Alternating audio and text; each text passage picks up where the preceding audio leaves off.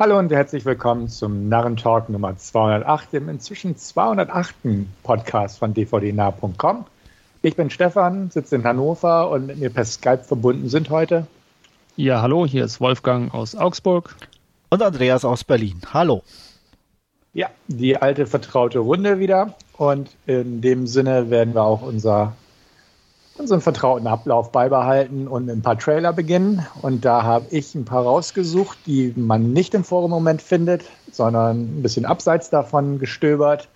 Und der erste aus dieser Reihe ist I'll Find You, Wolfgang. Oh, mir war der viel zu gefühlsduselig, äh, da mit dieser Romanze äh, zum Zweiten Weltkrieg und äh, er Katholik, sie äh, polnische Jüdin und natürlich dann verfolgt und landet im KZ und er sucht sie und bla bla bla. Äh, nee, wie gesagt, war, war mir viel zu gefühlszuselig und, und schmalzig, trotz diesem ganzen äh, Nazi- und Weltkriegshintergrund. Ging es dir auch so? Ja, äh, gefühlsduselig eigentlich gar nicht mal so sehr. Also an sich die Thematik interessant. Ähm, ich fand jetzt die Darsteller nicht so wirklich gut, was in so einem, ich sag mal, ernsten Thema halt äh, auch immer ein bisschen schwierig ist dann. Ähm, was mich brutalst gestört hat an dem Trailer ist im Endeffekt, dass er ja wirklich die komplette Story erzählt. Genau. das war auch so mein dachte, Also, ah, okay. äh, bis, bis eigentlich hast du das Ende auch schon ja. erzählt bekommen. So. Ähm, und äh, das fand ich dann schon für einen Trailer irgendwie sehr strange. Und da brauche ich, glaube ich, den Film dann auch nicht mehr gucken irgendwo. Also und ansonsten ja, ja in den zwei Minuten alles dabei gewesen. Ja, komplett, die ganze Story. Ähm, und das, ich weiß nicht, und wie gesagt, so vom, von den Darstellern, von, vom Ding, äh, irgendwie hat's, wirkte es, wie, wie, wie heißt, hieß in der Schule ist, er war sehr bemüht.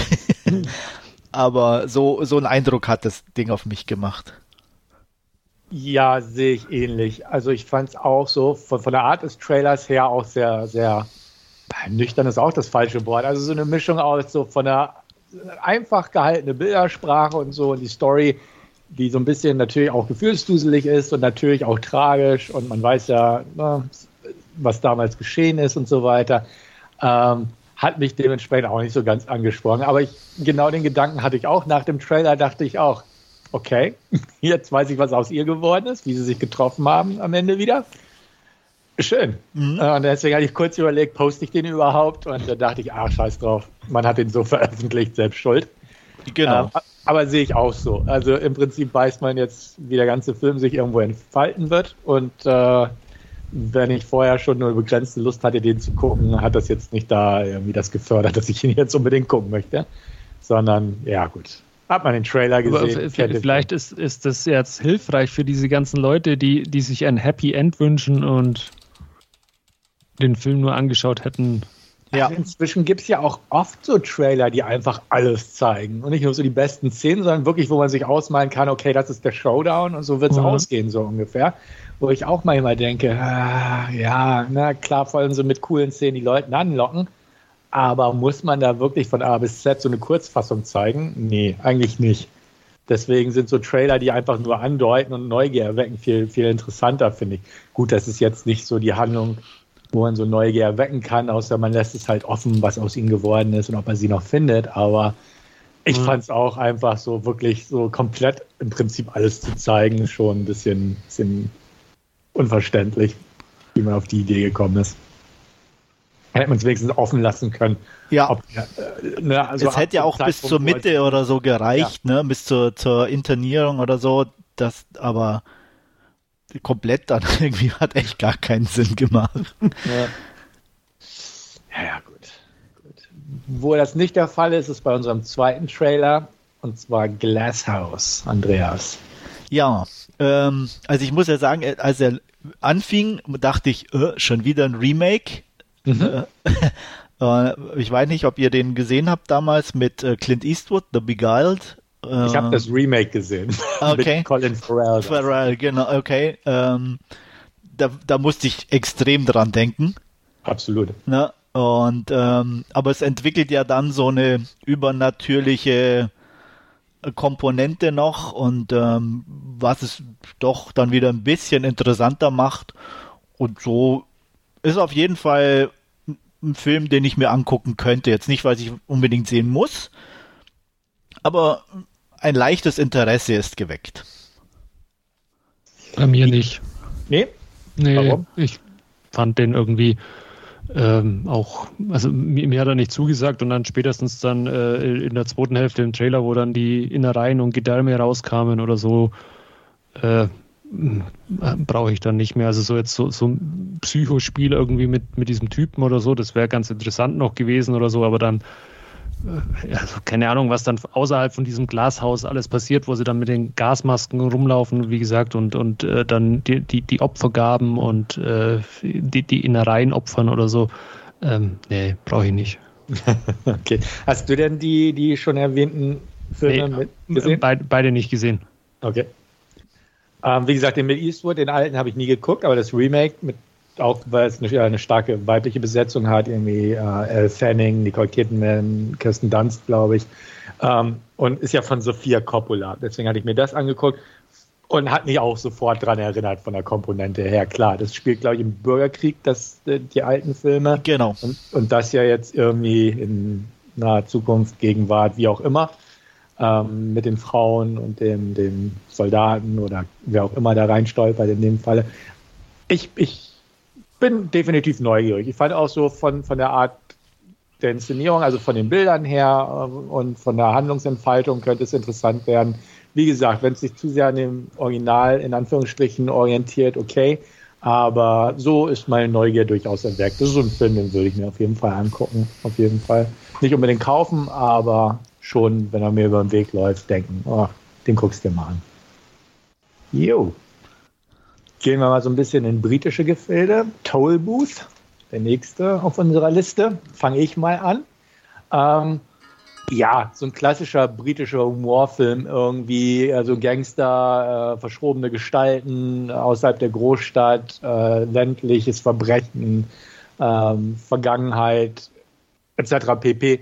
Fand ich, fand ich ganz amüsant. Ist jetzt auch nicht ein Film, den ich groß aktiv mir suchen würde.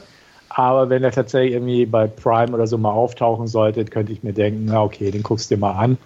Ähm, einfach weil, wenn es richtig vernünftig gemacht ist, sind diese britischen Gangster, schwarzhumorigen Gangsterflicks ganz, ganz nett. Und, aber es gibt natürlich auch viele, die nicht so zünden und die mich auch wenig interessieren. Den Trailer fand ich nett und ja, das ist so mein Eindruck. Ja, geht mir auch so. Also kann ich so unterschreiben. Ich mag so kleine kriminellen Geschichten aus äh, Good Old Britain oder ich weiß gar nicht, wo es hier jetzt direkt spielt. Ich hatte eher so Irland oder Wales vielleicht irgendwie sowas im, ja. im, im, eher im Hinterkopf. Ähm, von daher, aber definitiv ganz, wirkt amüsant und ähm, kann man bestimmt ganz gut weggucken. Ja, geht mir genauso. Ähm, wie gesagt, also diese britischen Gangsterkomödien sind, sind meistens sehr amüsant und unterhaltsam. Auch landschaftlich ist das ja immer mit diesen kleinen Küstenstädten, mit diesen alten Steinhäusern und Fischerbooten oder so. Da ist es ja auch ganz reizvoll immer und äh, ja, da hat zumindest der Trailer auch ein gewisses Interesse geweckt. Okay. Ja, dann gehen wir in das äh, von an, na, Andreas und mir etwas mehr geschätzte Genre oder oftmals geschätzte Genre und mehr als Wolfgang geschätzte Genre. ähm, Monstrous mit Christina Ricci.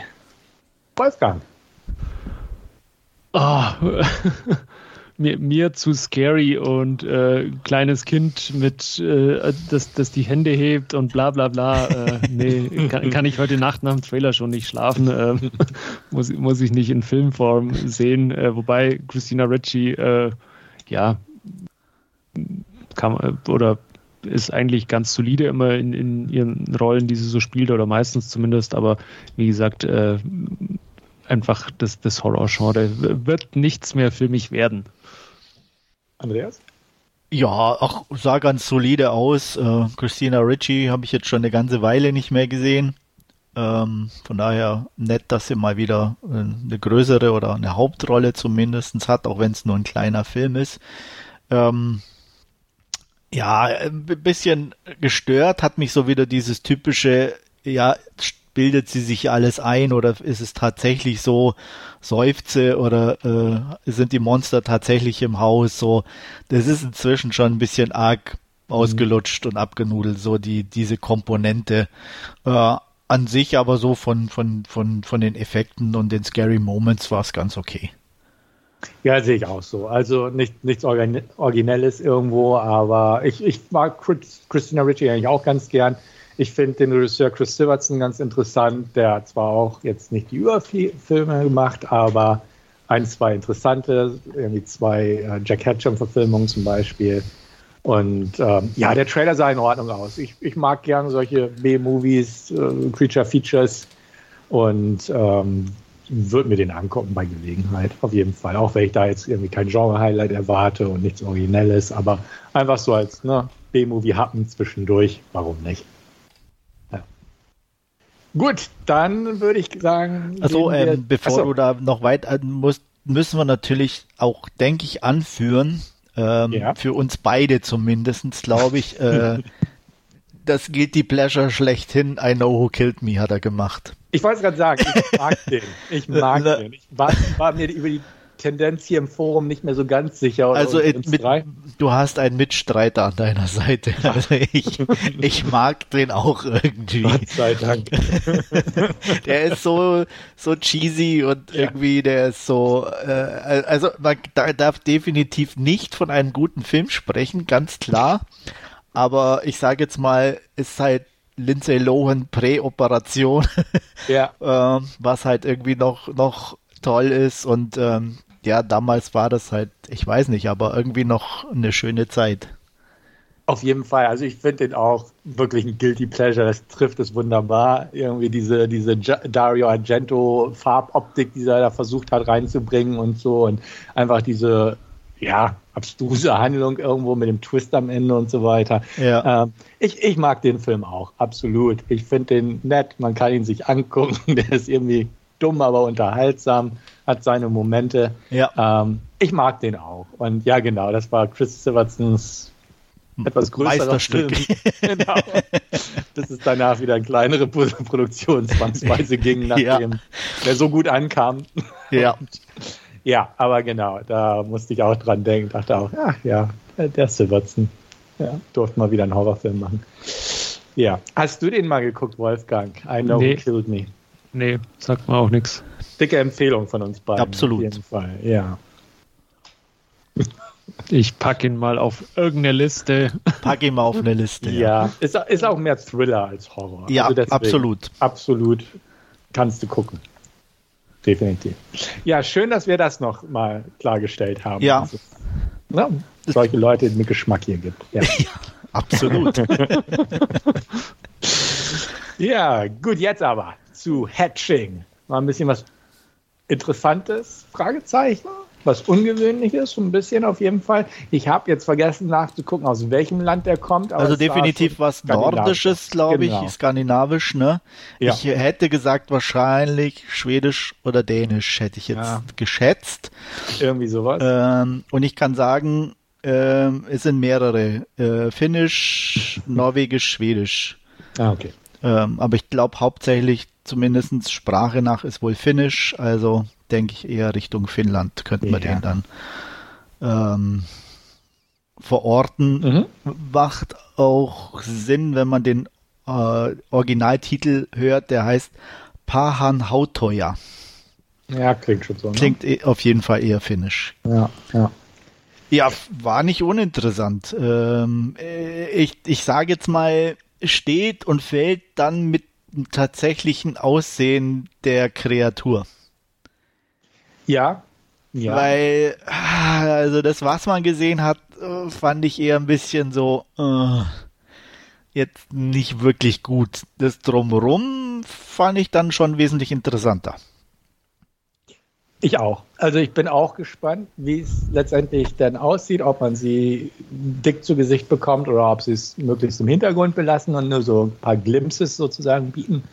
Ähm, ich fand den Trailer gut. Also ich, ich mochte es und also war, war eine interessante Geschichte irgendwie auch, auch nicht wirklich originell, aber irgendwie auch so dieses Nordische einfach von der Sprache her und so von, von der Art her fand ich sehr ansprechend und den würde ich mir auf jeden Fall angucken, wenn ich da die Gelegenheit habe.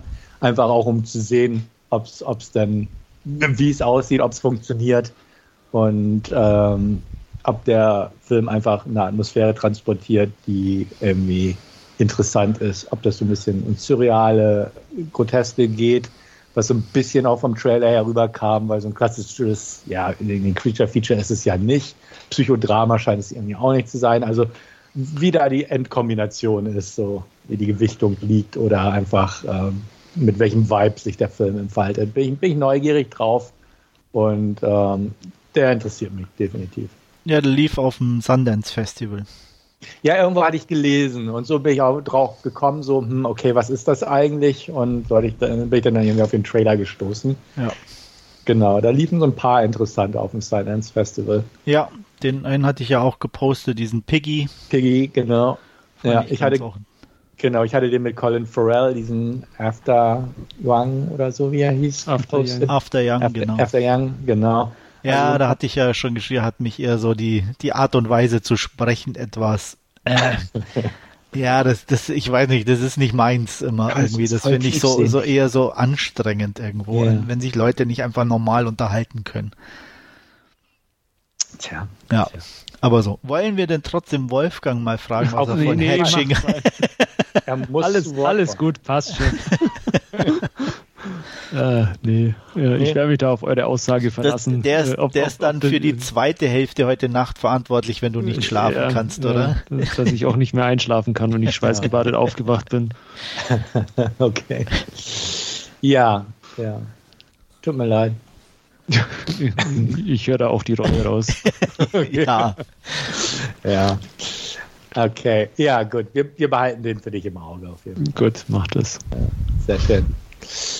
Gut, das war's mit unserer Trailer-Section. Und jetzt gehen wir wieder in den Bereich zu dem über, was wir in letzter Zeit jeweils angeguckt haben. Und da wird Andreas mit ein paar Filmschnipseln beginnen. Ja, heute ein paar mehr, ähm, dafür auch wirklich ganz kurz im Großen und Ganzen und vereinzelt ein bisschen äh, Erläuterungen dazu. Ähm, anfangen möchte ich mit einem meiner letzten Filme aus dem Japanuary, also im Januar guckt man ein paar japanische Filme, wenn man Lust hat. Da habe ich wieder mitgemacht und äh, ein paar Filme meines, einer meiner Lieblingsregisseure, Toshiaki Toyoda, angeguckt. Und da äh, einer, einer Produktion aus dem Jahre 2011, Monsters Club.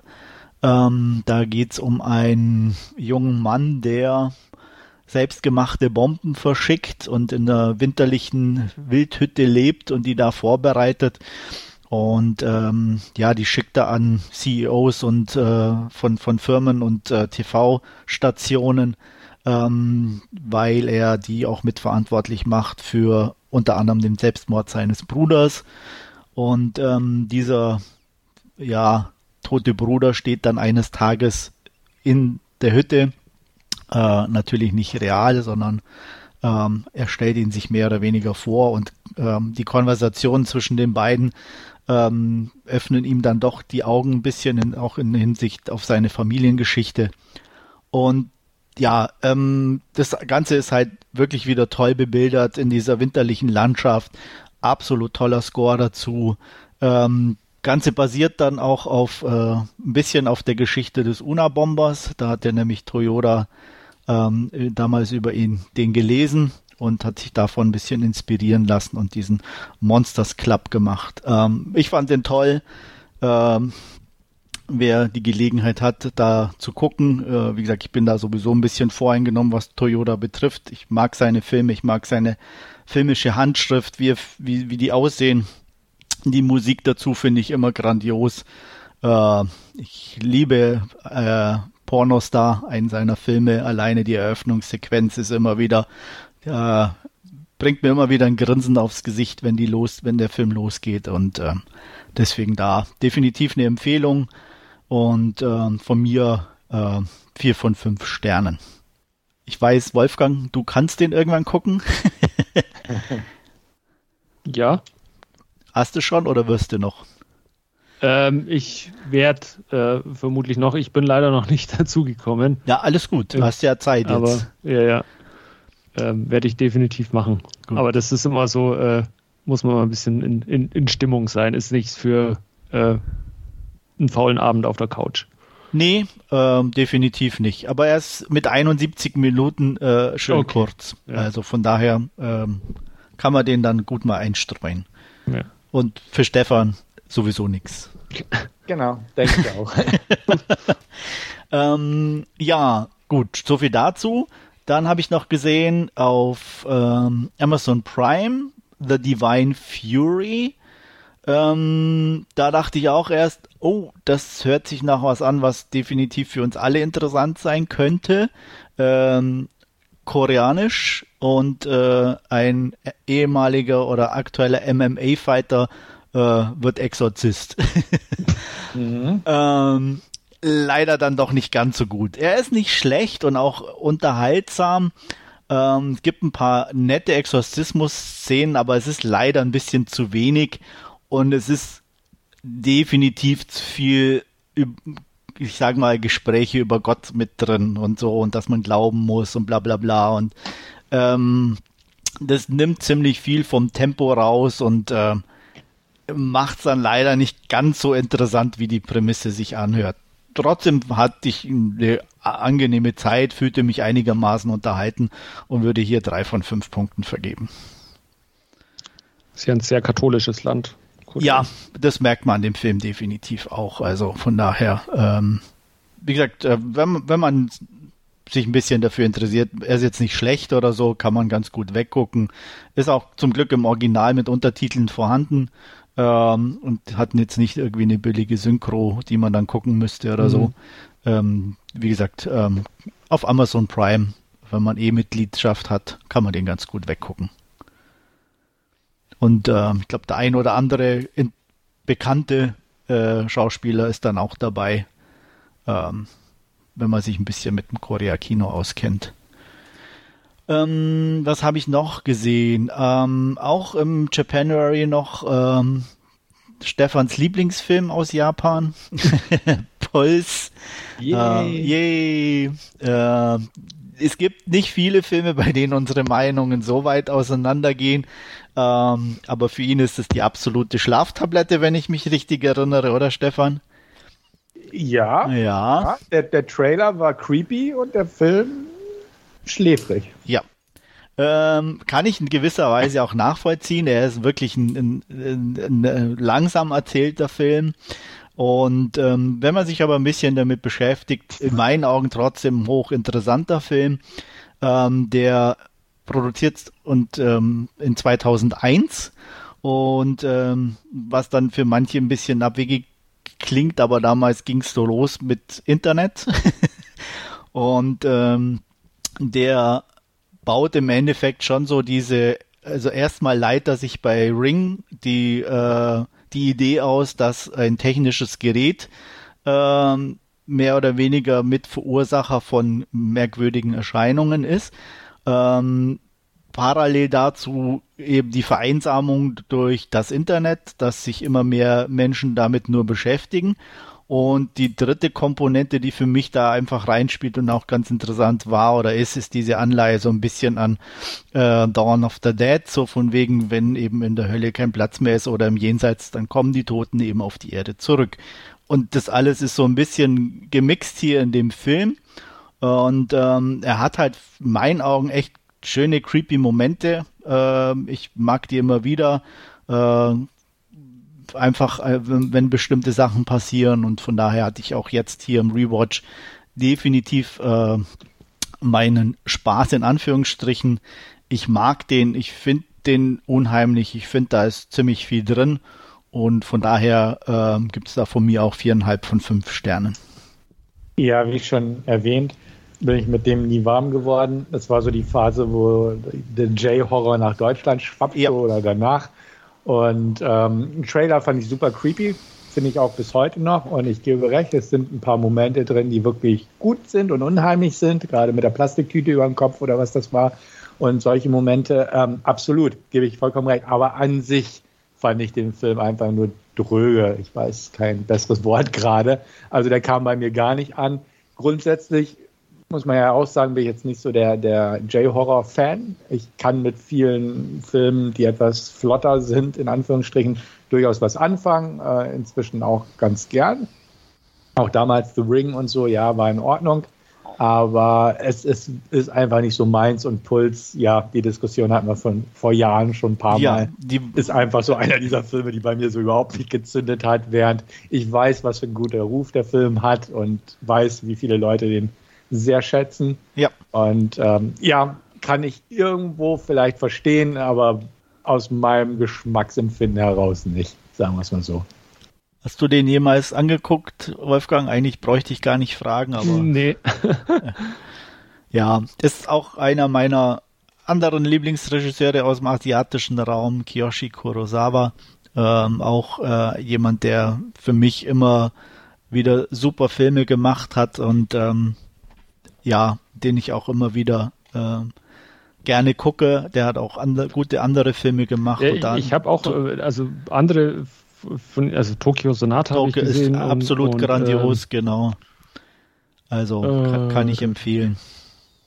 Der Name nicht ein, aber ja, also der hat äh, Journey to the Shore vielleicht könnte ich. Oh, den habe ich, den habe ich hier liegen, aber der den habe ich noch nie angeschaut. Ja. ja. Und ich bin mir nicht sicher, habe ich Cure gesehen? Cure ist auch von ihm, ja. Ich ist ja egal. Auf jeden Fall, wie gesagt, ja. der ist auch, ähm, den mag ich sehr und ähm, auch eben nicht nur wegen Puls, sondern auch wegen anderer ja. Filme, ähm, den, den ich mag. Und er ist, wird, ist allgemein sehr, sehr angesehen äh, als, als Filmregisseur. Ähm, hier auch, ähm, ich habe ähm, eine englische Ausgabe, ich weiß gar nicht, ob Masters of Cinema ist oder eine normale, auf jeden Fall. Oder Arrows. Also auf jeden Fall eine britische und da ist ein äh, Interview mit Adam Weingart drauf, der den auch äh, über alles lobt. Also der hat sich da auch mhm. äh, mhm. in, mit in seine Inspirationsliste mit aufgenommen, sozusagen. Creepy hatte ich gesehen. Ah ja, okay, der ist auch ganz gut, ja. ja. Der ist auch, der ist wirklich auch creepy, der Typ da, der da. Und auch sehr, sehr schräges Ende. Mhm. Ähm, ja. Auf jeden Fall, wie gesagt, ähm, Puls kann ich auch immer wieder ans Herz legen. Äh, wenn einem das gefallen hat, was ich erzählt habe und wenn man auf ruhigere Horrorfilme steht. Ja. Ähm, ja, so viel dazu. Ganz kurz abhandeln möchte ich ähm, zwei Sachen, die ich auf ähm, Netflix angeguckt habe, also zumindest den ersten. Äh, ich schaue mir gern Filme an aus anderen Ländern und bin da auch aus dem afrikanischen Kino. Immer gebe ich mal wieder eine Chance und habe mir da Amandla angeguckt. Ähm, geht um zwei Brüder, ähm, die ja mehr oder weniger unterschiedliche Wege gehen. Ähm, der eine wird Polizist, der andere äh, Gangster. Und die Hintergründe da dazu. An sich von der Story her hochinteressant. Ähm, hätte man auch was draus machen können. Leider ist es irgendwie ziemlich langweilig und langatmig inszeniert und erzählt, ähm, weswegen der mich obwohl es wirklich, ich eigentlich Bock drauf gehabt hätte und mich die Story angesprochen hat, aber er hat einfach irgendwie nicht gezündet. Ähm, deswegen hier nur anderthalb von fünf Sternen. Und ähm, ja, gibt bessere afrikanische Filme. Ähm, auch angeguckt habe ich mir äh, was Nordisches, äh, äh, diesmal was Dänisches. Ähm, Mens in Hons und zwar Man in Chicken von Anders Thomas Jensen, der einen Film gemacht hat, den ich sehr mag. Äh, Adams Äpfel und ähm, der auch gerade aktuell neueren hat mit Riders of Justice mit Mats Mikkelsen, ähm, den ich auch noch sehen möchte. Und Man and Chicken ist äh, auch eben ein Film, den er gemacht hat, unter anderem eben auch mit Mats Mikkelsen, der mich aber überhaupt nicht angesprochen hat. Der ist so strange. Also, ähm, man muss ihn eigentlich auf der einen Seite gesehen haben, um es zu glauben. Ähm, aber der ist halt, also es ist eine schwarzhumorige Komödie, aber ich weiß, also ich habe keine Ahnung, äh, nicht meins, absolut nicht. Weder von der Art des Humors her, äh, die da propagiert wird und äh, auch die Story an sich war schon echt sehr krude. Nee, leider hat mich der auch überhaupt nicht erreicht. Auch hier nur anderthalb von fünf Sternen. Weiß nicht, Adams Äpfel, kann, kennt ihr den? Ich habe den mal irgendwann geguckt, aber war auch nicht so meins. Ja, okay. Also, ja, ich habe den auch vor ewigen Zeiten mal gesehen. Ich muss gestehen, ich kann mich schon gar nicht mehr dran erinnern, so richtig. Ähm, ich habe den, glaube ich, sogar hier auf DVD. Ja, ich habe den auch. Also wir haben auch immer, oder es ist auch immer wieder ähm, äh, ein, ein nicht, nicht, aber ein wiederkehrendes Ritual. Da ist ein sehr gutes äh, Rezept für einen Apfelkuchen da drin ja. gewesen. Den gibt's bei uns immer wieder. Den dänische Apfelkuchen. Sehr, sehr lecker. äh, ich ja, habe den seinerzeit sogar mit sieben von zehn äh, bewertet. Aber wie ja, gesagt, ich, wie gesagt, ich mag Adams Äpfel äh, sehr. Ja. Der ist echt, echt, ähm, wie der, da kommt so ein Typi, muss halt bei einem Fahrer aushelfen, der halt irgendwie ja. so Sozialdienst ableisten und ist halt ein richtiger Stinkstiefel und alles und äh, wie der so, wie die sich da langsam öffnet und so, das ist schon echt sehr, sehr schön dezent und humorvoll erzählt, auch einfach so. Und, und, äh, aber Man and Chicken ist einfach so plakativ und platt und dumm irgendwie. Also, ich habe also was, echt keine Ahnung, das, dass da auch Mats Mikkelsen mitspielt, ist schon irgendwie, ich weiß nicht, was die in dem Film gesehen haben, aber äh, nee, nie, nicht meins. Aber gibt, aber wie gesagt, auch hier natürlich wieder ganz viele Leute, die das äh, absolut super finden und absurd komisch und äh, toll und äh, aber ich konnte damit nichts anfangen.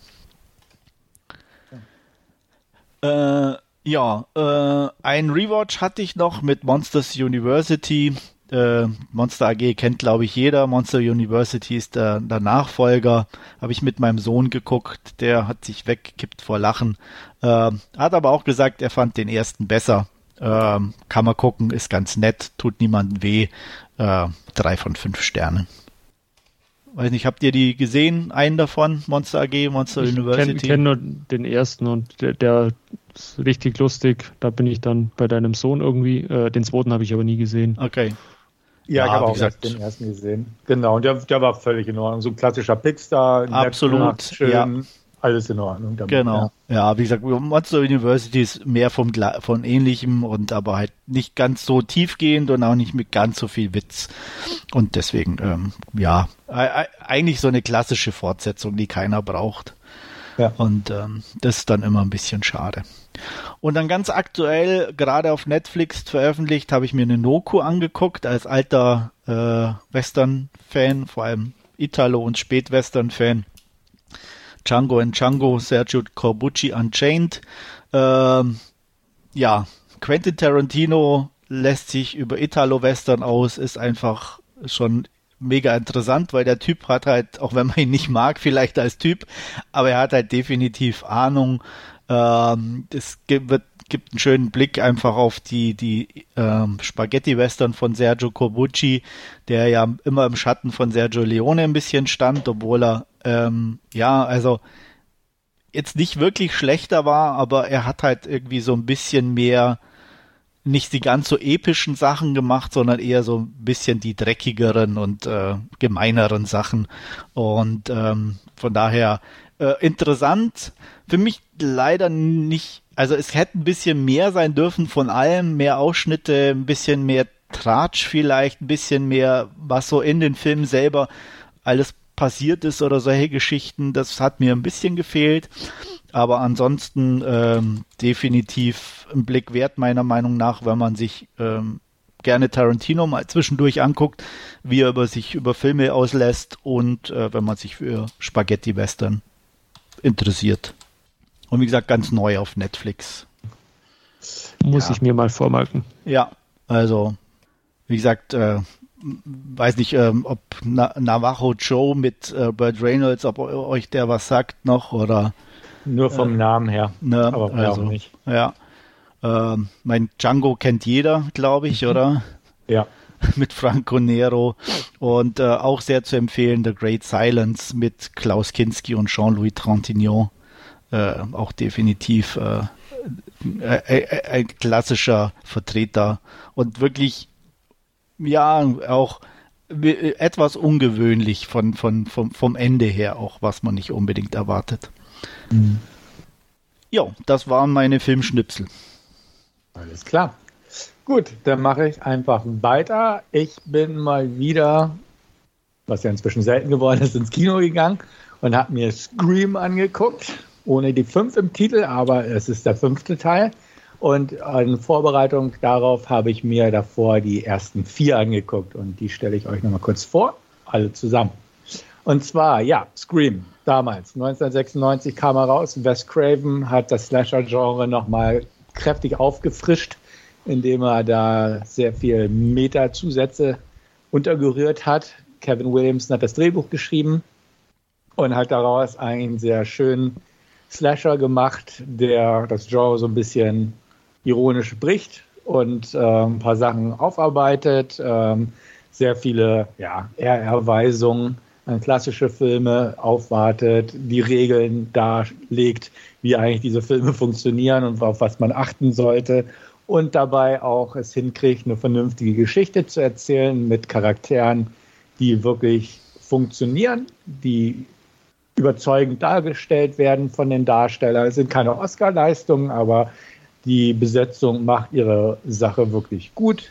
Es hat, der Film hat einen tollen Soundtrack, den ich mir damals auch zugelegt hatte und auch gern ab und an mal wieder das eine oder andere Stück mir anhöre. Und ist einfach ein schön straff gemachter Slasher von Wes Craven, der auch ein Meister seines Fachs war. Und ähm, einfach kein Fett auf den Rippen hat, der Film. Also der, der funktioniert, der geht voran, der hat immer interessante Szenen drin, auch wenn gerade keiner umgebracht wird, ähm, durch die Dialoge und so weiter. Die Handlung geht vorwärts und es macht einfach Spaß. Und 25 Jahre ist, ist es schon inzwischen her, als der rauskam, so ungefähr. Ähm, ich habe ihn mehrfach geguckt und ähm, ich gebe ihm knappe 9 von 10. Ich finde ihn einfach gut. Ähm, klar kann man ihn auseinandernehmen und sagen, ja, ne, im Prinzip hat er einfach viele Klischees und arbeitet ein bisschen auf. Aber so wie er es macht, ähm, fand ich es wirklich gut bis heute. Und man kann ihn immer noch angucken und er funktioniert noch einfach unter anderem, weil einfach die Charaktere Spaß machen. Ähm, ich gehe jetzt einfach mal die Reihe durch und ihr könnt grundsätzlich zu Scream, würde ich sagen, am Ende irgendwas zu sagen, falls euch die Filme nicht so gefallen haben oder ähnliches. Oder wollt ihr gleich zu den einzelnen Filmen gegebenenfalls was sagen? Ach, keine Ahnung. Also ich, ich mochte Scream auch immer. Ähm, ich bin jetzt nun mal kein Horrorfan, hat man heute ja auch äh, schon mehrmals thematisiert, aber die Scream-Reihe fand ich immer klasse und auch äh, den, den, ersten Scream und dann halt äh, ja die Tatsache, Achtung, Spoiler, Drew Barrymore wird gleich am Anfang nach zehn mhm. Minuten getötet oder so. Also ähm, ja, ich, ich habe den auch mehrfach schon gesehen und äh, werde das jetzt dann, wenn, wenn der fünfte Teil fürs Heimkino erscheint, dann auch nochmal nachholen und, und mir die ganze Reihe mal wieder anschauen. Du, Andreas, warst jetzt nicht so der ganz große Fan von dieser Nein, Reihe, ne? also ich fand den ersten ganz nett so, aber alles, was danach kam, relativ unnötig und ähm, aber wie gesagt, hat mich nie so wirklich angesprochen, einfach. Mhm. Was ich ganz äh, eigenwillig, nein, eigenwillig fand ich es nicht, aber dass die ersten Filme, also inklusive des vierten Teils, eigentlich dick von Harvey Weinstein produziert wurden und wenn man so im Nachhinein hört, was äh, Rose McGowan im ersten Teil erzählt hat, was da so der Kontext war in ihrer Zeit mit Harvey und so, denkt man mhm. auch schon, ah, okay. Ja, gut. Damals nicht alles Gold, was glänzt. Aber nun gut. Gehört mit dazu, dass er da im Vorspann steht.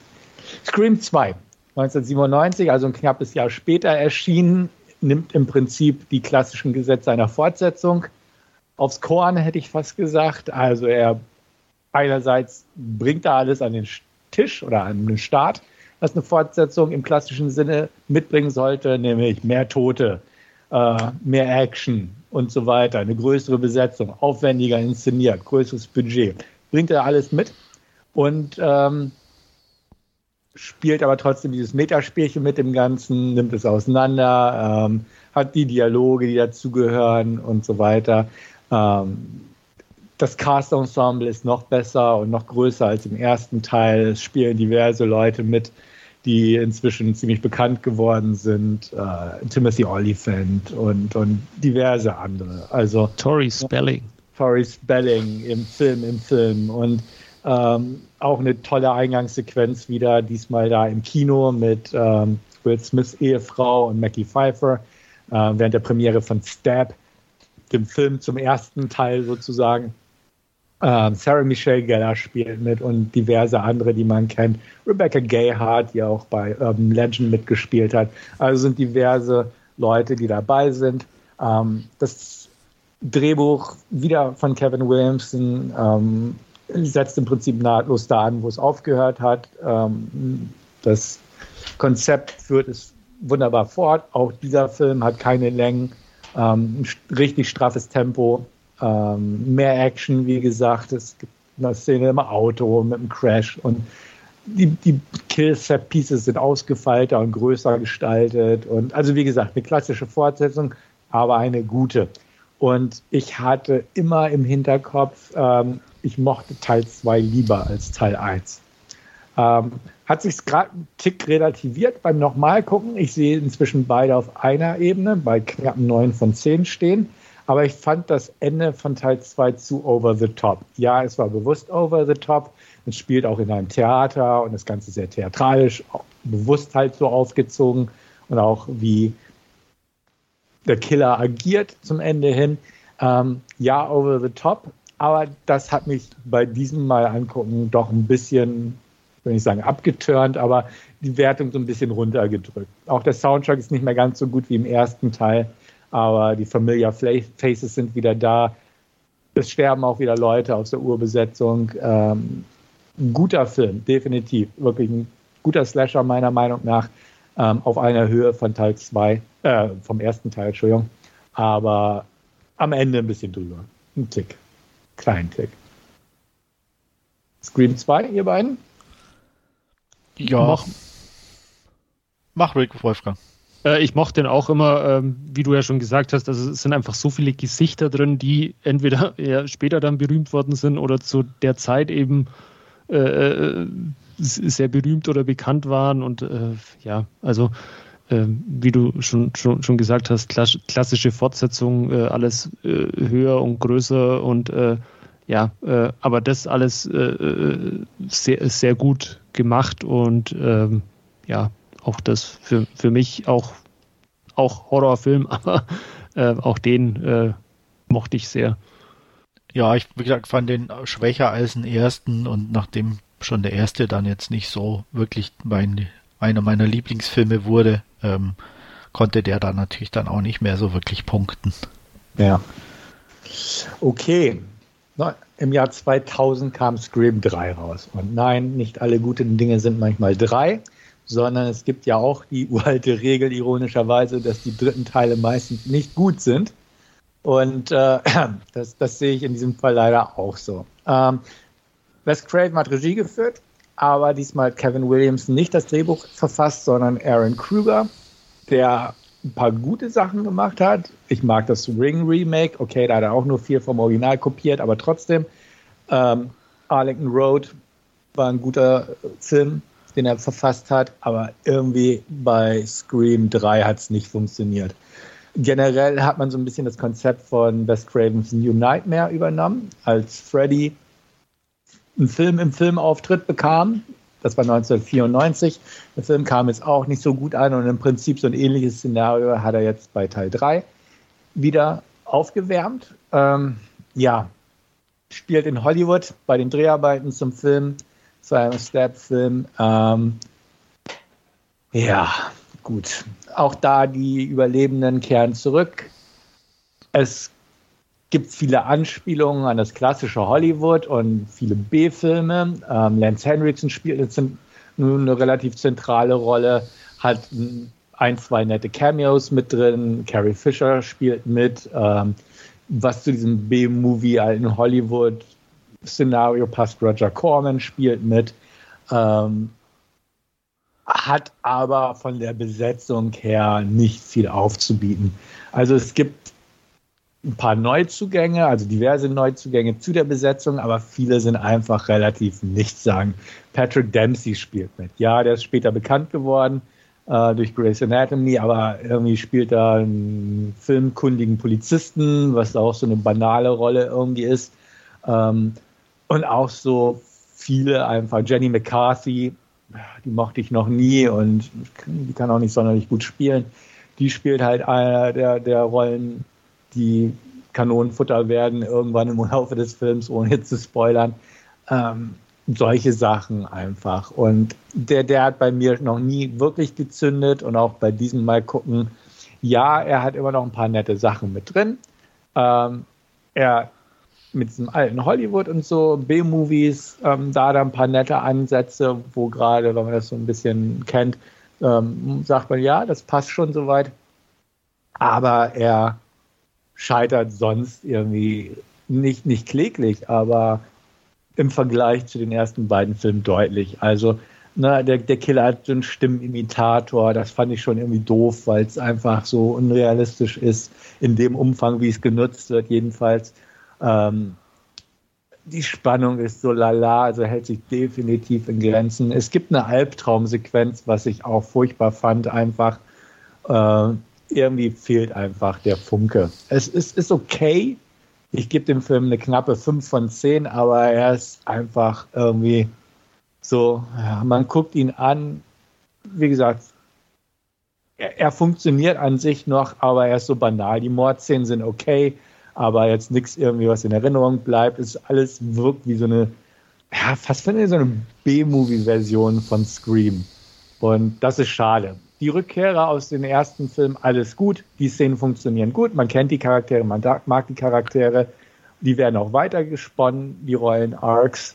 Aber ansonsten ist der Film irgendwie relativ belanglos und ähm, ja, reiht sich in die Reihe diverser Filme ein, wo der dritte Teil oder Filmserien ein, wo der dritte Teil einfach nicht mehr so toll war und eigentlich, ja, überflüssig in dem Sinne.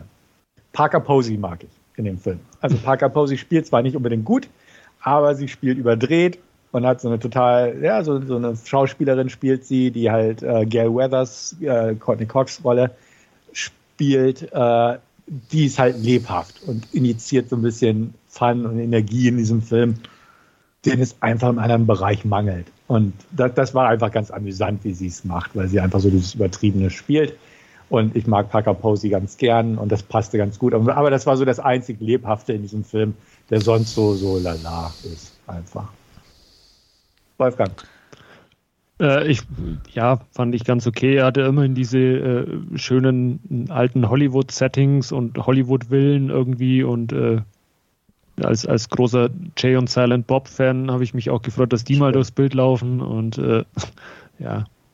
Aber ähm, auch nicht, äh, bei Weitem nicht so gut wie die, wie die ersten beiden. Aber als Film noch, noch ganz äh, okay. Und wie du, wie du auch sagst, äh, Parker Posey, die da immer ein bisschen um Gail Wessers äh, rum, rumschleicht und, und äh, sie versucht da nachzumachen und, und äh, ein bisschen äh, ihre Manierismen auffängt oder so. Das ist ganz lustig. Mhm. Andreas, hattest du den mal geguckt? Bestimmt. Ja, ich habe alle vier geguckt, also mhm. das schon. Aber ich, an den Dreier kann ich mich gar nicht mehr erinnern. Mhm. Also der war noch, wie du schon sagst, halt auch nicht wirklich gut. Und dadurch ist er meiner Erinnerung auch komplett entschwunden. Ja, ja. Der hat so ein paar nette, nette Minigags drin. Also so Lance Henriksons Büro als B-Movie Studio Chief hat so ein, so ein Sprungbrett am Fenster. So, so von, ne, von wegen so, ja, wenn alles vorbei ist, springe ich einfach aus dem Fenster und habe ich mir ein Sprungbrett angebaut. So kleine Side-Gags sind drin, aber ansonsten ist der Film einfach so, geht völlig unter so im normalen Slasher-Wust irgendwie. Also, wie gesagt, ist, ist okay. Aber dann, elf Jahre später, kam Scream 4 raus. Und der hat mich wieder positiv überrascht, ähm, weil ich damals schon, als ich den das erste Mal gesehen habe, nicht viel erwartet habe. Ich muss sagen, ich habe den jetzt beim aktuellen Gucken sogar noch ein Stück stärker gesehen als damals und bin sehr angetan. Ähm, Kevin Williamson ist zurückgekehrt als Drehbuchautor und ähm, hat die Serie wieder ein bisschen bergauf gebracht. Äh, Wes Craven auch wieder auf, auf gutem Niveau auf jeden Fall. Der Film ist wieder deutlich straffer und das passt und das gefiel mir sehr gut. Ähm, er übertrifft auf jeden Fall Scream 3 in jeglichen Belangen. Ähm, Tempo, er hat endlich mal wieder inten in, ja, eine gewisse Intensität bringt an den Tag in den Mordszenen. Man muss auch sagen, er ist bis dahin der brutalste Film der Reihe und auch der humorloseste. ja, die Metageschichten sind immer noch drin, beziehen sich äh, in Teil 4 auf die damals rollende Remake- und Reimagining-Welle. Da gibt es diverse Anspielungen und Konversationen drüber. Um, aber es funktioniert gut. Also wie gesagt, er gefiel mir dieses Mal besser als bei der Erstsichtung damals. Die Besetzung ist gut, hat ein paar nette Gesichter dabei. Emma Roberts mag ich eh mal ganz gern, die spielt da mit. Ähm, hier Macaulay Culkins Bruder Kieran Culkin spielt mit unter anderem. Auch da sind wieder mehrere Gesichter aus den ersten Filmen mit dabei, Überlebende sozusagen. Und ähm, das auch von den drei Kerncharakteren, sag ich mal, Gail Weathers, Sidney Prescott und Dewey. Deputy Dewey, das funktioniert auch gut, die Figuren werden auch weiter gesponnen, also das stagniert nicht und ähm, ja, das gefiel mir ganz gut. Und dem Film gebe ich 8 von 10, war wie gesagt auch positiv einfach überrascht, dass der so gut funktioniert, hatte ich so nicht Erinnerung und fand den auch von, von vom Drehbuch, also nicht vom, nur vom Inszenatorischen, sondern auch vom Drehbuch wieder deutlich besser als Teil 3. Ja. Wolfgang? Ähm, ich habe gerade nachgeschaut, ich habe den auch sehr gut bewertet, auch mit 8 von 10 damals, aber das ist schon über 10 Jahre her, dass ich äh, den gesehen habe. Und ich muss gestehen, das ist jetzt der ähm, einzige von den vieren, die ich gesehen habe, wo ich jetzt keine große Erinnerung dran habe. Also bei, bei den ersten dreien, da kann ich mich immer an Szenen erinnern, ein bisschen besser, ein bisschen schlechter, auch beim dritten Teil, aber beim vierten fehlt mir jetzt so ein bisschen äh, die große Erinnerung oder was, was für Kills äh, da stattgefunden hätten oder so. Ähm, aber wie gesagt, ich habe ihn damals seinerzeit auch, auch relativ gut bewertet und wie vorhin schon erwähnt, ich werde es mal wenn Teil 5 fürs Heimkino erscheint, äh, werde ich mir den auch sicherlich nochmal anschauen. Mhm. Also ich hatte ihn damals definitiv nicht mit einer 8 von 10 bewertet. Ich würde sagen, so aus der groben Erinnerung raus, irgendwie zwischen 6 und 7. Und wie gesagt, jetzt auch gerade im Kontext mhm. der Reihe war ich echt positiv irgendwie überrascht und dachte, okay, den hast du nicht so in Erinnerung. Äh, ich, ich, kann mich noch an ein Gespräch mit einem Arbeitskollegen von mir erinnern, der fand den brutal schlecht. Okay, ja. Äh, das ist aber so die einzige Erinnerung, die ich an Scream 4 jetzt momentan habe. Alles klar. Hast du noch Erinnerungen, Andreas? Nee, gar keine. Ich habe, das ist aber der einzige, den ich tatsächlich oder wahrscheinlich vom Zeitpunkt her irgendwie auf Letterboxd äh, äh, hinterlegt habe, als angeguckt mit einer Kurzkritik. Äh, ich habe geschrieben, okay, but boring. Okay. Und habe fünf von äh, oder drei, zweieinhalb von fünf Punkten vergeben. Aha. Okay. Ja. Gut, dann vergegen wieder sozusagen elf Jahre, weil der vierte auch nicht sonderlich gut lief an den Kinokassen. Und 2022, sprich jetzt, hat man dann tatsächlich Scream rausgebracht, ohne der 5 im Titel, aber es ist eine wunderbare Fortsetzung. Also nichts neu aufgelegtes, sondern wirklich eine Fortsetzung. Ähm, gleich vorweg, Wes Craven ist in der Zwischenzeit leider verstorben. Diesmal haben, hat ein Gespann Regie geführt. Ähm, Lass mich kurz gucken. Bertolini Olpin und Tyler Gillett. Die beiden haben ähm, zuletzt den einen ganz lustigen Film mit Samara Weaving, auf dessen Titel ich gerade nicht komme, gemacht. Wo es in dem Haus spielt, wo sie die Braut war. Ready or Not müsste das gewesen sein, ne? Ich glaube ja. Ich glaube ja. Genau, den fand ich auch ganz amüsant. Die den hat man auch im Podcast hier besprochen. Ja, ich glaube schon, ne? Genau. Kevin Williamson hat diesmal nicht das Drehbuch geschrieben, sondern James Vanderbilt und Guy Busnick. Also ein ganz neues Team quasi hinter der Kamera. Aber Rückkehrer auf jeden Fall. Es, Gail Weathers ist wieder mit dabei, Sidney Prescott und Deputy Dewey. Aus dem vierten Teil kehrt Molly Shelton zurück als, als äh, Polizistin, die inzwischen Sheriff geworden ist. Es gibt Cameos aus auch früheren Filmen. Ähm, man hat also sich sehr viel Mühe gegeben, so dieses Klassische wieder aufleben zu lassen. Es gibt zwei Voice-Cameos äh, im englischen Original. Ich habe mir den auch im Original angeguckt. Ich hätte es nicht wirklich gewusst. Bei einem habe ich es geahnt, aber ich habe es im Nachhinein nachgelesen. Äh, Matthew Lillard hat ein Voice-Cameo in einem Stab-Trailer und Drew Barrymore hat auch ein Voice-Cameo. Einfach so als kleine Meta-Gags, hätte ich fast gesagt, wer drauf kommt oder wer es weiß, als Easter Eggs oder wie man das bezeichnen mag. Ähm, es ist eine Fortsetzung, klassisch. Und äh, wir befinden uns gerade in dem Bereich äh, des Horrorgenres, wo es den, den etwas gehobenen Horror gibt, vielerorts. Äh, The Babadook wird erwähnt in dem Film, das schaffen Jordan Peels oder Ari Asters, Midsommar, Heredity. Solche Sachen werden thematisiert, ob denn noch Slasher zeitgemäß sind oder einfach der Vergangenheit angehören. Ähm, ja, und tatsächlich wirkt der Film in dem Bereich auch so ein bisschen retro, einfach weil er wirklich schön laglos an die anderen Teile anschließt. Und er hat ein paar ruhige Momente drin, die vielleicht bei Wes Craven nicht so auffielen, aber er ist nie zu langsam. Ähm, er hat diesen Legacy-Charakter, dass er die alten Figuren wieder ins Spiel bringt und ähm, den auch ein paar Minuten, und das meine ich mit ruhigen Momenten, gibt, einfach Unterhaltung, die gut sind, sage ich mal, für die Story und die Charakterbeschaffenheit, aber in dem Moment nicht sonderlich für den Thriller-Horror-Part aufregend sind. Also, sondern einfach Gespräche, was in der Zwischenzeit passiert ist. Es sind immer nur kurze Gespräche, aber dadurch ist das Tempo nicht ganz so hoch wie vielleicht bei Teil 4. Man muss dazu auch sagen, in Sachen Gewalt sind sie nochmal einen Schritt nach oben gegangen. Also Teil 5 ist der brutalste Film der Reihe und auch der humorloseste Teil der Reihe. Also die Tendenz, die Teil 4 gehabt hat, haben sie hier fortgeführt. Ähm, die Kills sind gut, ähm, es gibt spannende Momente, es wird viel auch auf die Vergangenheit zurückgegriffen. Und ähm, ja, nicht, nicht jeder überlebt, sagen wir es mal so. Ähm, die neue Besetzung, die Darsteller gehen auch in Ordnung. Eine ging mir ziemlich auf den Puffer, muss ich sagen. Ähm, einfach von ihrer Art zu spielen.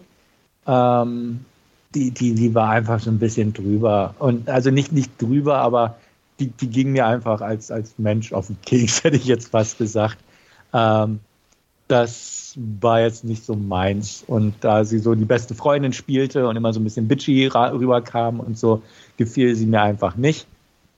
Ähm, das hat aber eigentlich sowohl mit der Schauspielerin so ein bisschen zu tun, die hat auch bei uh, Once Upon a Time in Mexiko, äh Quatsch, nicht in Mexiko, in Hollywood, den, den Tarantino-Film mitgespielt und war einer der Menschen, Manson-Jünger, die am Ende da am brutalsten draufgegangen ist, hätte ich fast gesagt, wer den Film kennt. Und, und so ähnlich spielt sie halt auch hier. Ähm, von ihrer Art her, so, so, so ein auf, bisschen aufgedreht, bitchy. Und das, das gefiel mir einfach nicht. Ähm, Jenna Ortega macht ihre Sache gut. Ähm, sie ist so das Opfer des Films. Äh, sie wird am Anfang angegriffen und äh, verbringt viel Zeit im Krankenhaus und führt so dazu, dass die Leute wieder nach Woodsboro zurückkehren. Sie macht ihre Sache gut. Die eigentliche Hauptdarstellerin, Melissa Barrera, die kannte ich vorher nicht. Die will ich, wie drücke ich es am besten aus, ist ein bisschen überfordert von der Rolle, sagen wir es mal so. Ähm, die Rolle ist relativ dicht gedrängt komplex geschrieben nicht im Sinne von ausgeklügelt oder sowas, sondern es gibt viele Sachen, die in dieser Rolle zusammengefügt äh, werden. Einfach von ihrer Art her, von ihrer Vergangenheit her, äh, von, von Freunden, Gegenwart und sowas. Und das kann Melissa Barrera nicht immer optimal transportieren. Also sie ist nicht, nicht wirklich schlecht, aber sie ist nicht, nicht gut genug. Also da hätte ich mir eine stärkere Schauspielerin einfach erhofft. Das ist so ein bisschen schade. Ähm, ich habe nichts wirklich Ernsthaftes an Teil 5 auszusetzen. Ähm, man, man, kommt nicht gut, nicht, nicht so locker ohne weiteres drauf, wer der Killer ist. Ähm, das Tempo stimmt, die Kills passen, die Inszenierung ist wieder hochwertig, auch wenn es nicht von Wes Craven ist, aber auch durch bestimmte Kameraeinstellungen oder bestimmte Art, bestimmte Szenen zu filmen ähm, merkt man, man hat sich da schon sehr an Wes Craven orientiert, ohne ihn zu kopieren. Also es ist alles sehr respektvoll gewesen, auch vom Drehbuch her. Und ähm, was ich nicht so gern mochte, muss ich auch sagen, eine bereits verstorbene Figur wird auch in, ich habe bei Teil 3 erwähnt, da gab es eine Albtraumsequenz, eine ähnliche Sequenz oder ähnliche Form von Zurückbringen gibt es hier auch. Das fand ich zwar in dem Moment für die Psyche derjenigen Person okay, aber es war schon klischeehaft und hätte einfach nicht sein müssen. Das äh, ist ein Klischee, klar, die ganze Reihe spielt mit Klischees und, und ne, zeigt mit dem Finger drauf und sagt, haha, wir wissen, dass es Klischees sind, aber, aber hier fand ich, war es einfach so, man hätte es nicht zeigen müssen, sondern auch subtiler irgendwie hinkriegen können. Ähm, das fand ich schade. Und auch hier gibt es wieder gegen Ende einen Over-the-Top-Moment, der mich an Teil 2 so gestört hat gegen Ende. Ein ähnlicher Moment, der einfach nicht hätte sein müssen. Klar, er hat funktioniert äh, für das Publikum, um nochmal so ein bisschen, uh, ein bisschen Energie reinzufetzen. Aber für mich war es auch einfach, ja, hätte es weglassen können und auch ein bisschen ruhiger ausklingen lassen können. Also das, das hätte auch nicht nochmal sein müssen. Ähm, nichtsdestotrotz, absolut solider Film. Ähm, für Freunde der Reihe absolut sehenswert. Einfach, wer die Figuren mag, die werden hier auch wieder gut weitergeführt.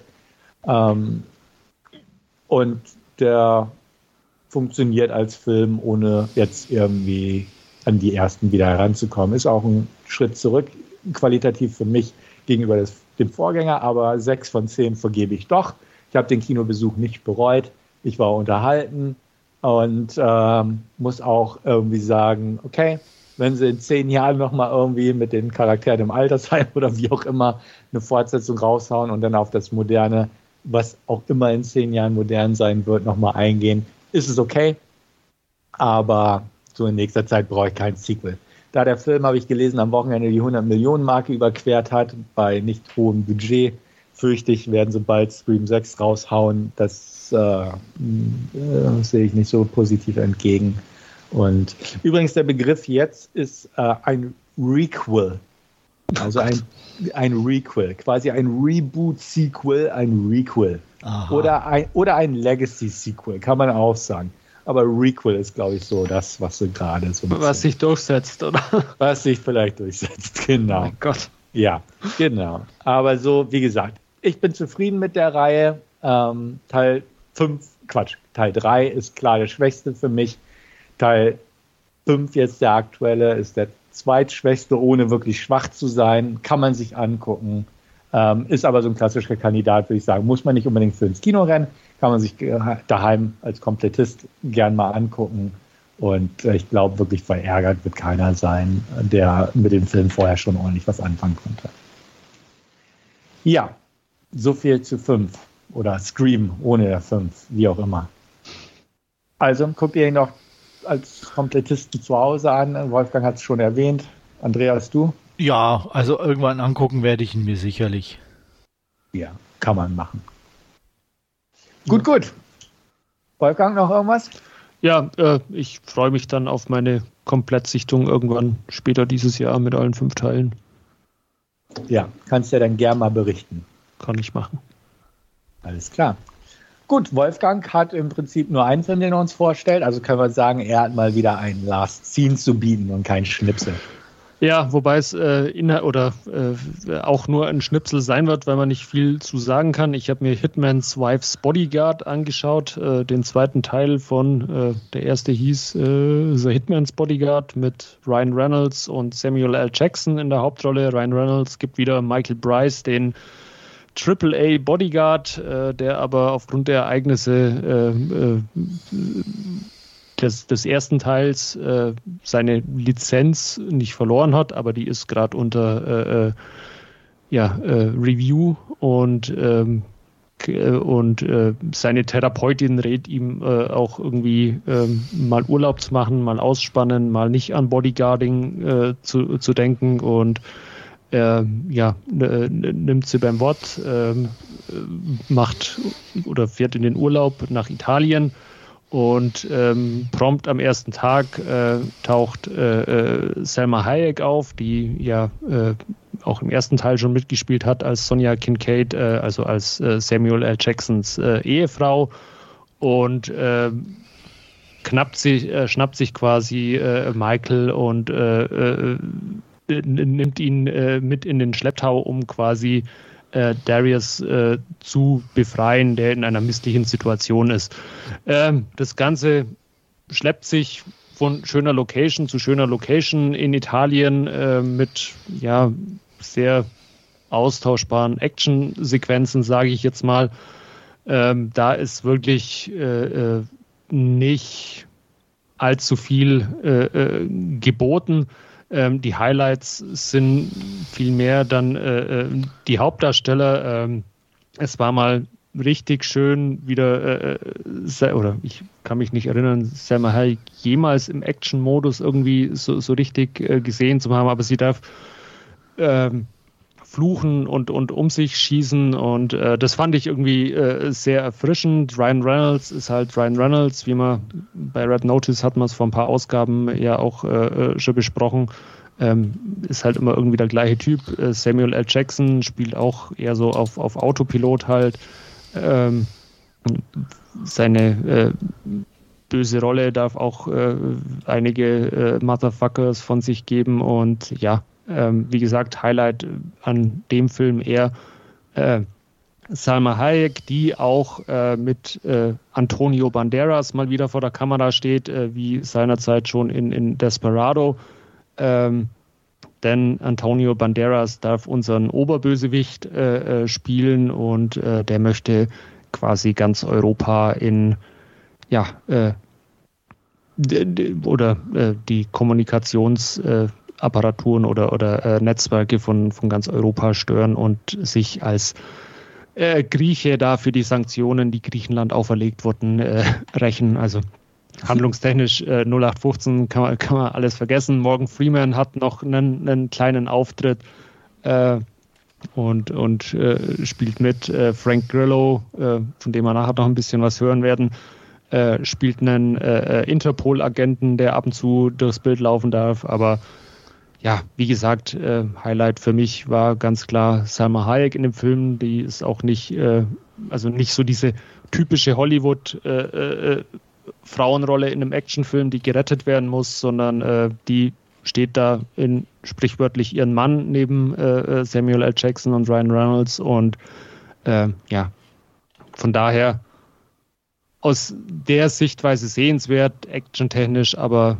ähm, ja, 0815 fast schon langweilig und der Film deswegen auch nicht wirklich äh, gut oder überzeugend. Ich würde ihn mal mit einer 5 von 10 bewerten. Ähm, ja, ich habe es halt zur Kenntnis genommen und das war es dann irgendwie. Ja, das soll es auch schon gewesen sein zu Hitman's Wife's Bodyguard. Ich habe noch nicht mal den ersten gesehen. Ich auch noch nicht, wollte es gerade sagen. Also an dem bin ich auch immer, immer vorbeigegangen, ja. wo ich den mal gesehen habe. Also auf irgendwelchen ja, Portalen, glaube ich, gab es den auch mal, aber ja. irgendwie habe ich gedacht, ah nee, nee. Ich, ich bin nicht ganz abgeneigt, mir den nochmal anzugucken, aber irgendwie na, dieses übliche Ryan Reynolds und Samuel Jackson kann alles ganz amüsant sein, aber es hat mich schon immer nicht ja. so gereizt. Als die Fortsetzung rauskam, dachte ich auch so, okay, ja, kannst ja vielleicht mal den ersten gucken. Aber bisher ist beides noch nichts passiert, also dementsprechend. Also es ist auch wieder äh, äh, von Ryan Reynolds, der, der Aviator Chin steht wieder an jeder Ecke und, und auf jeder Bar irgendwie und äh, einmal auch als Setpiece, wo er durchfliegen darf und so. Also ja, Product Placement äh, noch und nöcher. Tja. Naja, gut. Andreas, guckst du dir nochmal irgendwann an, oder? Ich, ich glaube nicht. Also ich bin bis jetzt erfolgreich drum rumgekommen. Also von daher, also es ist nichts, was mich auch irgendwie anspricht, muss ich ganz ehrlich sagen. Mhm. Ähm, ich, ich mag Salma Hayek, aber ich fand sie jetzt auch zum Beispiel in Eternals schon irgendwie ziemlich grottig. Ähm, ja, das ist ja, ähm, ja irgendwie Arme. hatte ich das Gefühl, also ähm, dass sie da irgendwie mehr Dialekt hat, als sie jemals irgendwie selbst in älteren Rollen hatte, irgendwie mhm. komischerweise. Also was dann irgendwie merkwürdig wirkte und ähm, ähm, ich weiß, ich mag, mag, sie vom Typ her, sie ist irgendwie immer total sympathisch und alles, aber ähm, nee. Und ja, Ryan Reynolds, tut mir leid, ähm, der geht mir inzwischen da, eher auf den Keks. Bist du, bist du drüber, oder? Ja, definitiv. Also momentan auf jeden Fall. Mhm. Also ja. sein, sein Free Guy oder wie hieß der? Ja. Der, der war ja noch ganz okay, aber da passte das seine Art so ganz gut. Ähm, aber alles, weil er ja sozusagen ja ein Computer-Avatar in dem Sinne oder halt eine Computerfigur ist, ne? Äh, und so wirkt er halt auch auf mich immer, selbst in normalen Rollen inzwischen. Mhm. Also einfach wie ein Klon von sich selbst, macht immer das Gleiche.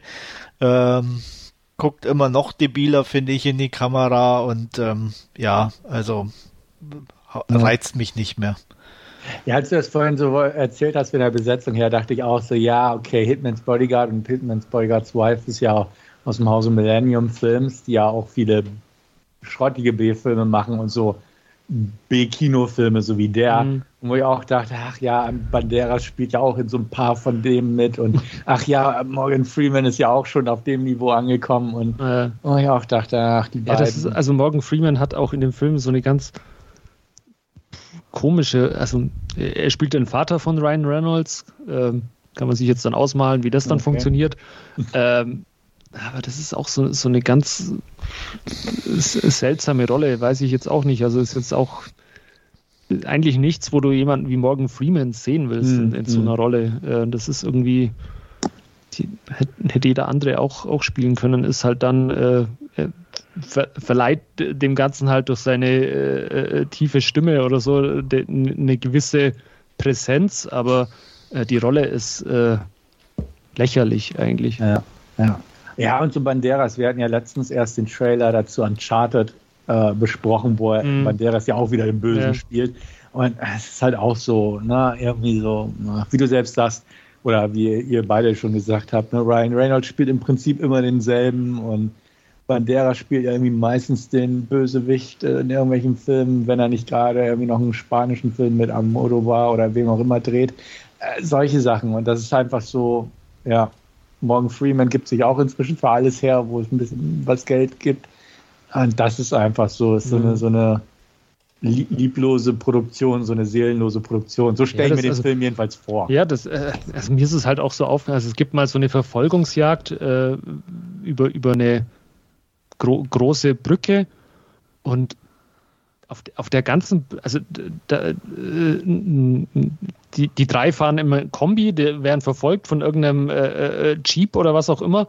Und auf der ganzen Brücke, die irgendwie so ein Kilometer lang ist, ist nicht ein Auto mhm. zu sehen. Und irgendwann äh, kommen sie mal von der Fahrbahn ab und dann in dem Moment kommt ein äh, Tanklastwagen entgegen, der dann in einem Feuerball aufgeht. Also keine Ahnung, was total dämlich irgendwie. Mhm. Und auch ja, äh, ich, ich hatte es ja kurz erwähnt, äh, dass äh, äh die, die, Kommunikationsstruktur äh, äh, von, von Europa irgendwie lahmlegen will oder was auch immer. Und, und auch an den blödesten Plätzen sind die Verteilerknoten dieses Kommunikationsnetzwerks, das sie mit irgendeinem Diamantbohrer aufbohren müssen. Und boah, das ist auch so. Das, der eine ist auf irgendeinem Parkhausdach, der andere ist irgendwie 150 Meter unter, äh, unter Wasser irgendwo vor der Küste Italiens. Also total hirnrissig alles. Okay. Ja, klingt so. Ja. Was hat es dir noch für eine Note gegeben? Äh, fünf von zehn, fünf primär von wegen Selma Hayek. Okay. Ähm, ganz, also die, die war einfach, ja, es war einfach äh, erfrischend und, und schön, sie da in ihrer auf, auf äh, Spanisch fluchenden Art und äh, äh, MPs und, und Pistolen schwingend äh, durch den Film äh, ja, äh, zu walzen möchte ich jetzt nicht sagen, aber halt sich, sich da durchzuballern und Fun Fact nebenbei, sie will mit ihrem Ehemann, also mit Samuel L. Jackson, auch unbedingt ein Kind zeugen und, und bespringt ihn da dann halt auch das ein oder andere Mal. Also da, das sind schon ein paar ganz lustige Momente dabei, aber jetzt zum Großen und Ganzen ist der Film halt einfach äh, ja zu, zum Vergessen. Ja, okay. Ja. Gut, vielleicht hatten wir mit unserem Hauptreview mehr Glück und dass es kein Film zum Vergessen ist. Auch hier spielt Frank Grillo mit, Wolfgang hat es schon erwähnt. Und äh, es geht um Cop Shop. Und da wird uns Andreas mal kurz eine Inhaltsangabe liefern, was dieser Film so storytechnisch aufzubieten hat. Ja, Cop Shop aus 2021, Regie Joe Carnahan, hat auch unter anderem am Drehbuch mitgeschrieben. Bekannt ist er, denke ich, durch Filme wie Smoking Aces, The Grey und vor kurzem auch Boss Level, der ja auf einem ähnlichen Level spielt, würde ich mal behaupten, wie Cop Shop. Da können wir später nochmal kurz drüber reden. Ähm, worum geht's? Es geht um die Polizistin Valerie Young, die während ihres Dienstes plötzlich von Teddy Moretto aus heiterem Himmel niedergeschlagen wird. Moretto wird daraufhin natürlich verhaftet und im lokalen Polizeirevier eine Zelle gesteckt. Gleichzeitig findet eine Streife ein Zivilfahrzeug mit mehreren Einschusslöchern und als sie das Fahrzeug untersuchen, überfährt der volltrunkene Bob Widdick, gespielt von Gerard Butler, beinahe die Polizisten. Er wird natürlich ebenfalls verhaftet. Da Betrunkene nicht mit anderen Inhaftierten eine Zelle teilen dürfen, wandert Widdick in eine, einfach in die gegenüber von Moretto nur getrennt durch einen kleinen Gang. Schnell wird klar, dass Widdig nicht wirklich betrunken ist und sich auch Moretto nicht ohne Grund hat einsperren lassen. Als dann auch noch der Psyche Lamp auftaucht und die Leichen sich langsam stapeln, muss Valerie sich fragen, wer denn nun der Böse in diesem Chaos ist. So viel zur Inhaltsangabe von Copshop. Mhm. Ja. Ähm, Copshop. Gut. Uh, Frank Grillo, Joe Canahan haben schon in letzter Zeit irgendwie so einiges zusammen gemacht. Das ist mir so von Anfang an aufgefallen. Ich mag Frank Grillo, deswegen habe ich das ganz gut auf dem Schirm. Ich muss dazu aber auch sagen, ich habe Boss Level noch nicht geschaut. Aber okay. ähm, bei The Grey hat er mitgespielt, die haben Wheelman zusammen, da war er Produzent und Grillo die Hauptrolle, hat er Hauptrolle gespielt. Äh, Boss Level und jetzt der hier, also die beiden waren, ne, sind ein eingespieltes Team irgendwie. Und gleich vorweg kann man auch sagen, ähm, Frank Grillo hat sich irgendwie von der Schnittfassung, die veröffentlicht wurde, distanziert, weil man seine Rolle irgendwie arg zusammengeschnitten hat. Und äh, er hat dann gesagt, die war deutlich dreidimensionaler und äh, man hat ihm mehr Tiefe verliehen in der Originalfassung und die Produzenten hätten dann Carnahan das Werk entrissen und das dann zusammengestoppelt, um da ein bisschen mehr Tempo reinzubringen. Einfach nur so als Fun Fact in Anführungsstrichen vorweg. Okay. Und, genau. Grundsätzlich fange ich einfach mal ganz kurz mit dem Einstieg an. Man merkt, man hat so diesen äh, 70er Jahre Vibe heraufbeschworen, beziehungsweise heraufbeschworen äh, schwören wollen. Durch die Titeleinblendung, die, die Musik, die genutzt wurde. Am Anfang wurde die Musik aus Magnum Force, Dirty Harry 2 war das, glaube ich, genutzt. Grundsätzlich so die, die Struktur der Geschichte erinnert so ein bisschen an diese klassischen 70er-Jahre-Filme. Ähm, auch Assault on Precinct 13 so ein bisschen, das alles in einem zentralen Gebäude spielt. Ähm, man hat eine starke afroamerikanische Hauptdarstellerin, die eine sehr taffe Rolle spielt. Und ähm, ja, es ist einfach eine sehr schlichte Handlung, aber es ist so ein bisschen so eine kleine Verbeugung vor dem 70er Jahre Genre-Kino. Und ich hatte immer das Gefühl, musste ich so ein bisschen denken, dass es eigentlich so ein idealer Pandemiefilm ist von den Drehbedingungen her.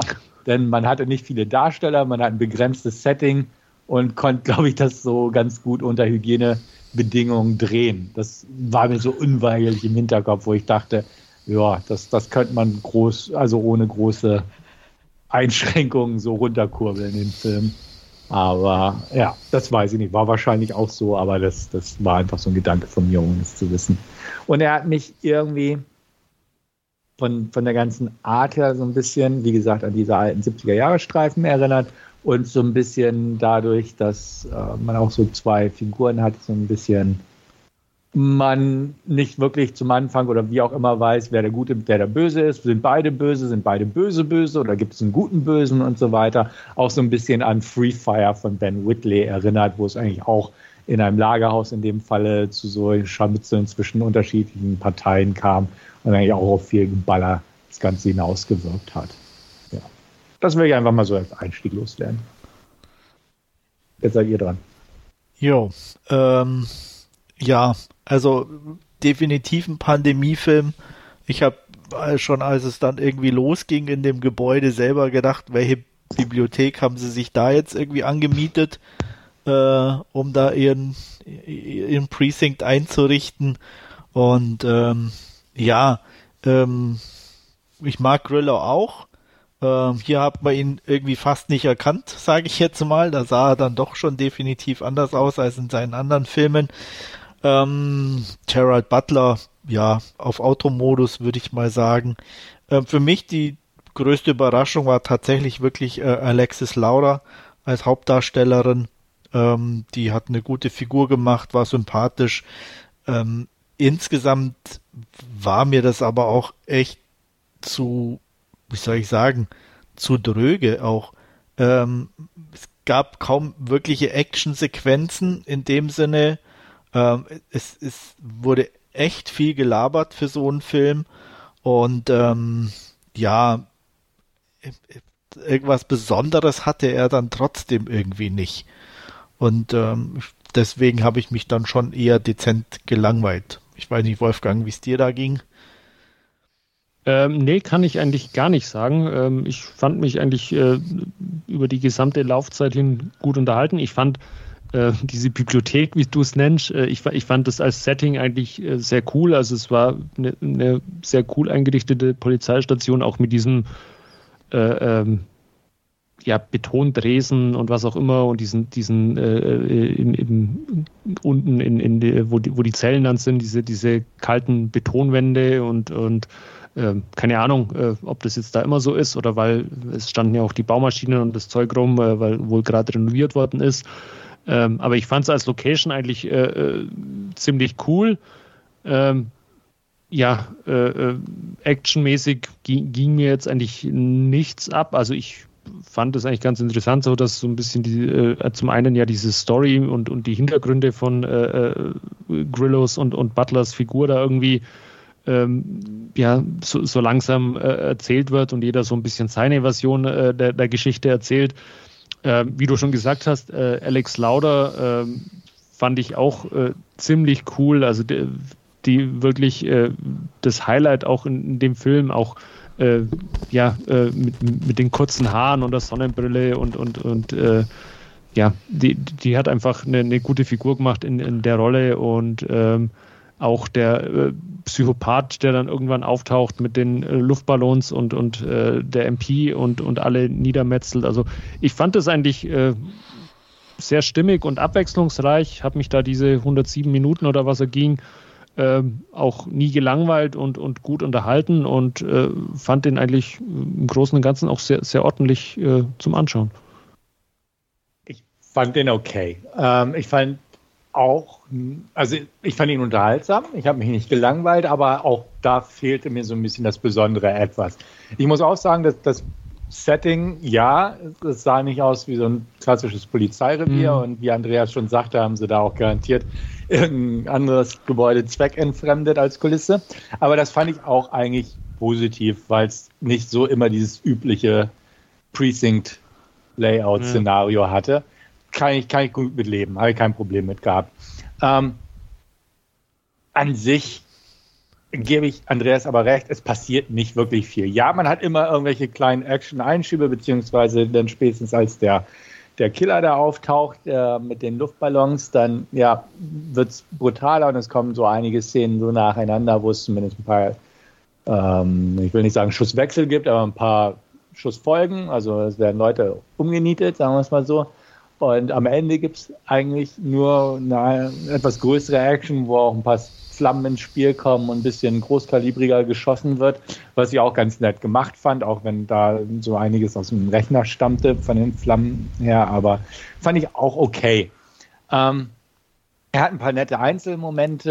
Es wurde schon gesagt, Jared Butler spielt eigentlich Jared Butler wie immer, so ein bisschen leicht drüber, hat so ein bisschen immer noch den Charme, den er immer noch so verspürt, äh, beziehungsweise verströmt, so dieses raue, und doch so irgendwie leicht, leicht humorige fand ich auch völlig okay. Frank Grillo fand ich auch ein bisschen, ich, ich gucke ihn ja echt gern, aber so ein bisschen gewöhnungsbedürftig von der Optik her. Ähm, konnte aber auch jetzt irgendwie von, von der Rolle her glänzen. Keine Ahnung, was sie da alles rausgeschnitten haben. Aber so, ja, hat seinen Zweck erfüllt, will ich mal sagen. Und auch ich gebe euch recht, Alexis Lauda, ganz klar Highlight. Ähm, die hat das echt cool gemacht. Tough, prima, ähm, nicht, nichts gegen einzuwenden. Ähm, der, Killer, der war auch wieder so ein bisschen drüber. Also klar, es hat ja, auch so, so eine klassische Carnahan-Figur äh, genau. irgendwie. Genau, man erinnert sich an Smoking Aces und wie mhm. da so die Baddies gestaltet waren. Das ist so eine klassische Figur, so aus, aus der Feder hätte ich was gesagt. Ähm, ja, das Ganze ist irgendwie pulpy, schwarzhumorig, unterhaltsam, hat ein paar brutalere Momente, Glaber, ein paar Ballereien. Ähm, fand ich okay, aber wie gesagt, für mich kam es irgendwie nicht über okay hinaus, das Ganze. Ähm, für mich hätte es auch nicht sein müssen, dass am Ende so quasi nochmal ordentlich die Tür aufgetreten wird oder aufgelassen wird für eine Fortsetzung. Ähm, ja, dass halt so, so einiges offen geblieben ist, so die Hintergründe der ganzen Geschichte, irgendwas, na, sie telefoniert ja andauernd mit ihrem Verlobten oder Ehemann oder was das war, wo aber auch irgendwie nichts, nichts Greifbares ist, wer das nun konkret ist oder was das überhaupt in dieser Geschichte zu suchen hatte, hatte ich so das Gefühl. Ähm, ja, also er, er war okay. Man konnte ihn sich weggucken. Und ja, er hätte vielleicht um zehn Minuten gestraft werden können, irgendwo noch. Aber ähm, ja, es gibt, es gibt Besseres und es gibt Schlechteres. Also für mich versandet er so im Mittelmaß irgendwo, ohne dass ich den schlecht reden will, aber ich kann ihn auch nicht besonders gut reden irgendwo. Nee, nee, das sehe ich schon genauso im Endeffekt. Also, ähm, wie gesagt, mir ging es ja ähnlich. Äh, mir ging es auch bei Boss Level schon so. Der war, ist für mich auf einem ähnlichen Niveau. Ähm, was mich halt an so Filmen oder jetzt speziell bei Kanahan hier so auch schon wieder oder was mich stört ist dieses bemühte die bemühten Dialoge sage ich jetzt mal die die die fühlen sich für mich nie irgendwie flüssig an sondern wirklich einfach wie geschriebene Sachen äh, ich finde es auch immer furchtbar anstrengend wenn dann selbst ich sage jetzt mal wie der der Chefpolizist da äh, mit jedem zweiten Wort fuck und shit und ey, äh, come here, blablabla, ähm, das, das ist mir alles dann schon wieder irgendwie zu viel, ne? Wo man echt das Gefühl hat, ähm, egal wer, die können sich nicht mal zwei Minuten normal miteinander unterhalten. Es wird irgendwie nur gebrüllt und, und beleidigt und äh, jedes zweite Wort muss irgendwie fuck sein und shit. Ähm, nur um es irgendwie, keine Ahnung, cool, pulpy oder sonst was wirken zu lassen zumindest halt bei mir äh, funktioniert das halt nicht. Und ich fühle mich da eher immer irgendwie gelangweilt, bin ich ganz mhm. ehrlich. Hast du Wolfgang Boss Level schon geguckt? Nee, ich habe den auch noch nicht äh, gesehen. Mhm. Ähm, ich habe den aber auch auf, auf meiner Leihliste bei Videobuster. Ich glaube, bei Prime ist er auch drin. Ah, okay. Ja meines jedenfalls ja. gesehen zu haben. Also ja. war er auf jeden Fall und ist er auch noch. Okay. Okay. Ja. Und da vielleicht mal reinschauen. Ja. Mhm. Ja, also ist halt so ein Film, ne? Man freut sich, dass er auf Netflix aufgetaucht ist irgendwie und denkt sich, okay, alles klar, nimmst du einfach mal mit so. Ja. tat nicht weh, aber wie so viele Filme, die auf Netflix auftauchen, ist es jetzt auch nicht so der große Wurf. Um das mal so zu sagen. Und ja, also wie gesagt, das, äh, ich habe es jetzt nicht bereut, aber ich kann nicht mal sagen, ich habe mir mehr versprochen, weil irgendwie so viel habe ich mir von dem Film von Anfang an nicht versprochen. Nee, aber äh, ich, wie gesagt, ich, ich hoffe halt auch, er hat ja gute Filme gemacht. Also ja. The Grey ist wirklich ein Film, schön reduziert. Er ist auch nicht perfekt oder was, aber ich finde, der, den konnte man gut gucken. Damals war Niesen auch noch einigermaßen cool. ähm, Smoking Aces war irgendwie auf seine Art auch ähm, unterhaltsam. Ja, ähm, ja. In, in, ne, alleine durch die, die, die Stereotypen und, und die verschiedenen Figuren und so. Ähm, ich weiß auch Stretch zum Beispiel mochte ich irgendwie ähm, mit, mit Patrick Wilson in der eher ungewohnten Rolle dieser, dieser mit dem Limo-Driver. Okay. Den habe ich zum Beispiel auch noch nicht gesehen, muss ich Ja, also der, der, der ist auf jeden Fall, fand ich den unterhaltsamer äh, als jetzt hier Boss Level und, und ähm, ähm, na, Cop Shop. Ja. Ähm, ist jetzt auch schon eine Weile her, dass ich den gesehen habe, aber keine Ahnung, irgendwie, das, der war halt ein bisschen runder in sich und ein bisschen actionlastiger und ein bisschen einfach insgesamt unterhaltsamer für mich persönlich. Ne? Auch, auch darstellertechnisch war das halt irgendwie noch anders. Äh, ich mag sie zwar nicht, aber da war Jessica Alba dabei, Ray Liotta, äh, kann ich mich erinnern. Wie gesagt, Hauptrolle Patrick Wilson und so. Ich, in mhm. irgendeiner Nebenrolle auch David Hasselhoff oder ja, so. Ja, weißt, ja, also ne, einfach, einfach so einen ganz, ganz anderen Schauwert in dem Sinne, ne? Und ähm, alleine dadurch äh, fängst du schon an zu grinsen, wenn halt Hasselhoff irgendwo auftaucht oder so. Mhm. Und, ähm, was halt einfach anders ist als hier, wo alles so für mich eben, wie gesagt, so bemüht und alles so geschrieben wirkt und nicht einfach so, ah, das ist ein netter Film, mit dem ich jetzt eine gute Zeit verbringen kann. Mhm. Ja, ich hatte auch noch mal kurz nachgeguckt. Genau, mit Narc ist er ja eigentlich irgendwie bekannt geworden. Das war so der auch Narc zum Beispiel, genau. Ja. Und, ne? und, dann hat er, mit dem ich auch hasse den Film, noch A-Team gemacht. Ja, ich auch liebe, ich liebe den. Was? Ich, aber was kann man denn an dem? Der ist ich finde den so klasse. Ich schau mal, nee. ich habe den schon etliche Male gesehen. ja. Ich mag den echt. Okay, das mag nicht. auch daran liegen, dass ich mit A-Team aufgewachsen bin, aber Ja, aber gerade dann ist es doch, Ach, nee. das ist doch Blasphemie. ja. Also ganz ehrlich, ne? Also Charlton Copley schon erstmal. Ja, das, also ich weiß, so, das ist, ist, ist das Totschlagkriterium für dich, der kann mitspielen, wo er will, der, ja. der ist scheiße. Wegkommen. Genau. Nein, nicht überall in dem, wie hieß er, äh, District, Nein. Da war er gut, äh, da hat er District gepasst. 9 hieß er, oder? Nee. Ja, genau. Ja. Äh, aber hallo, Murdoch. Murdoch ist so eine Kultfigur. Und die, die hat er in keinster Weise erfasst. Null. Das, der, der hat irgendeinen Idioten gespielt. Gut, das ist nicht das einzige Problem von der A-Team, meiner Meinung nach. Nein, aber, aber, ne, also, und im Endeffekt ist halt so A-Team so ein typisches Fast and Furious Vehikel. Massenhaft CGI ohne Herz und Seele und, ähm, ja, und, und die, die, die ikonischen Sachen, die sind ja nicht mal irgendwie cool zitiert worden, sondern einfach nur eingebaut, damit sie halt drin sind. Ja, aber die springen. Äh, Wolfgang mag ihn. Ja. Ich mag, ja. ich mag ihn, ja. genau, aber ich, ich mag den gar nicht. Also, nee, ich, also ja, mir geht's null. Bei, bei The Grey so. Also ich fand The Grey immer. Ich, okay. ich, das war für mich ein. Ich, ich, den haben wir auch im Podcast besprochen, glaube ich. Ja, ich glaube ja. ja.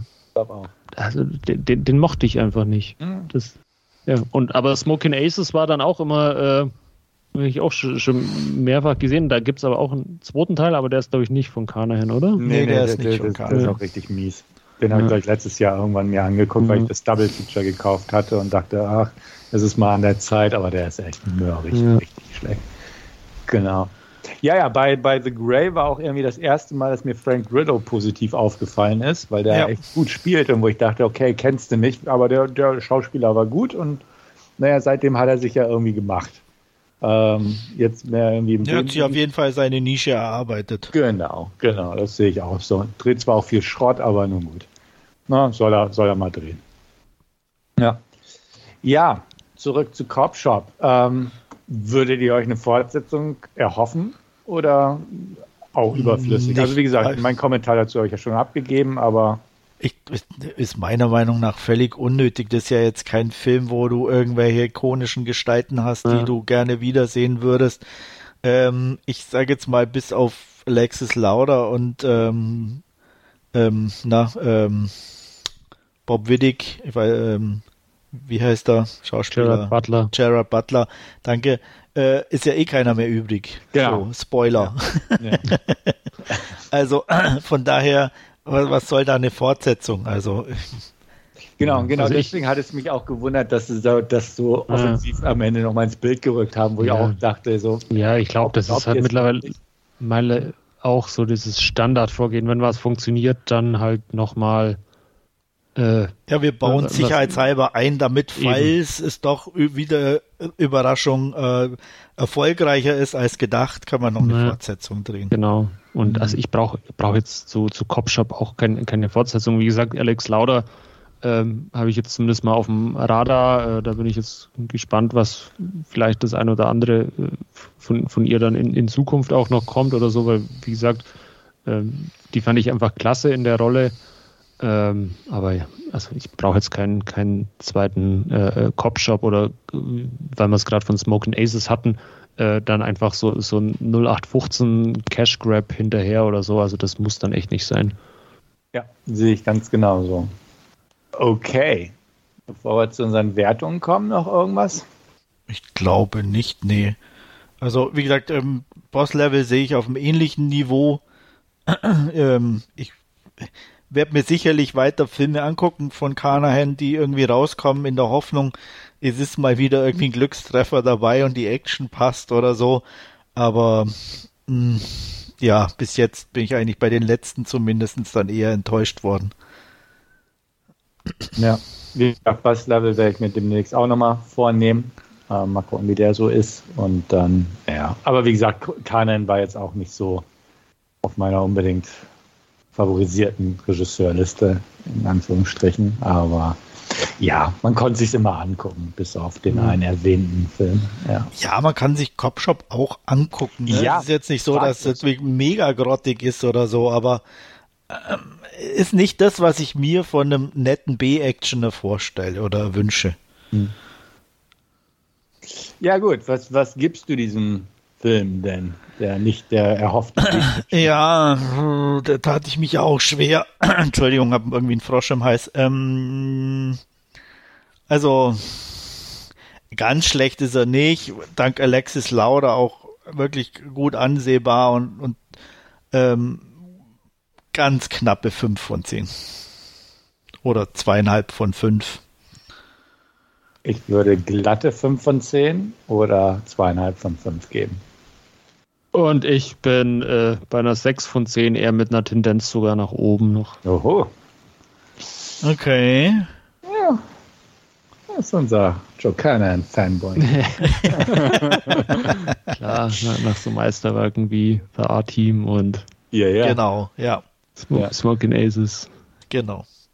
Bei, bei Boss Level spielt doch auch irgendeine so, eine, so eine äh, bekannte asiatische Schauspielerin mit, oder? Ich komme nicht drauf an, welche, aber komme ich ähm, nicht drauf. Ja. Michelle ähm, Yeoh oder so? Da, da haben wir, da, ich, äh, also, Ding spielt ja mit, ähm, ähm, wie heißt sie? Oh. Naomi Watts spielt, glaube ich. Genau, Naomi Watts spielt mit, das habe ich noch auf dem Schirm. Ah, ich hab's gerade äh, doch, Michelle Yeoh, doch, doch genau, ja. ja. Okay, und spielt, spielt Mel Gibson, auch. genau, ist ja dabei. Und ähm, also da waren auf jeden Fall doch ein paar bekannte Namen mit dabei. Ja. Die ja, spielt auch also, gerade in vielen Sachen wieder mit Michelle Yeoh, oder? Mhm. Ja, ja, sie taucht auf jeden Fall öfter ja. mal wieder auf. Also bei Shang-Chi war sie ja dabei. Ja. Ähm, wie gesagt, bei, bei Boss Level wo hatte ich sie denn noch auf dem Schirm? Gunpowder Milkshake hatte ich jetzt erst irgendwo wieder den, den Trailer gesehen, der ist Stimmt, Stimmt aber ist ja auch dabei. Und diesen, diesen überdrehten Film da aus dem Hause A24, ich weiß nicht, wo sie da, ah, ich weiß nicht mehr, ich komme gerade nicht drauf. So mit so Parallelgeschichten. Da klingelt es jetzt gerade nicht bei mir. Ah, hatten wir den Trailer. Gucke gerade. Ach ja, dieses Multiverse-Dings. Ähm, everything, Everywhere, All at Once.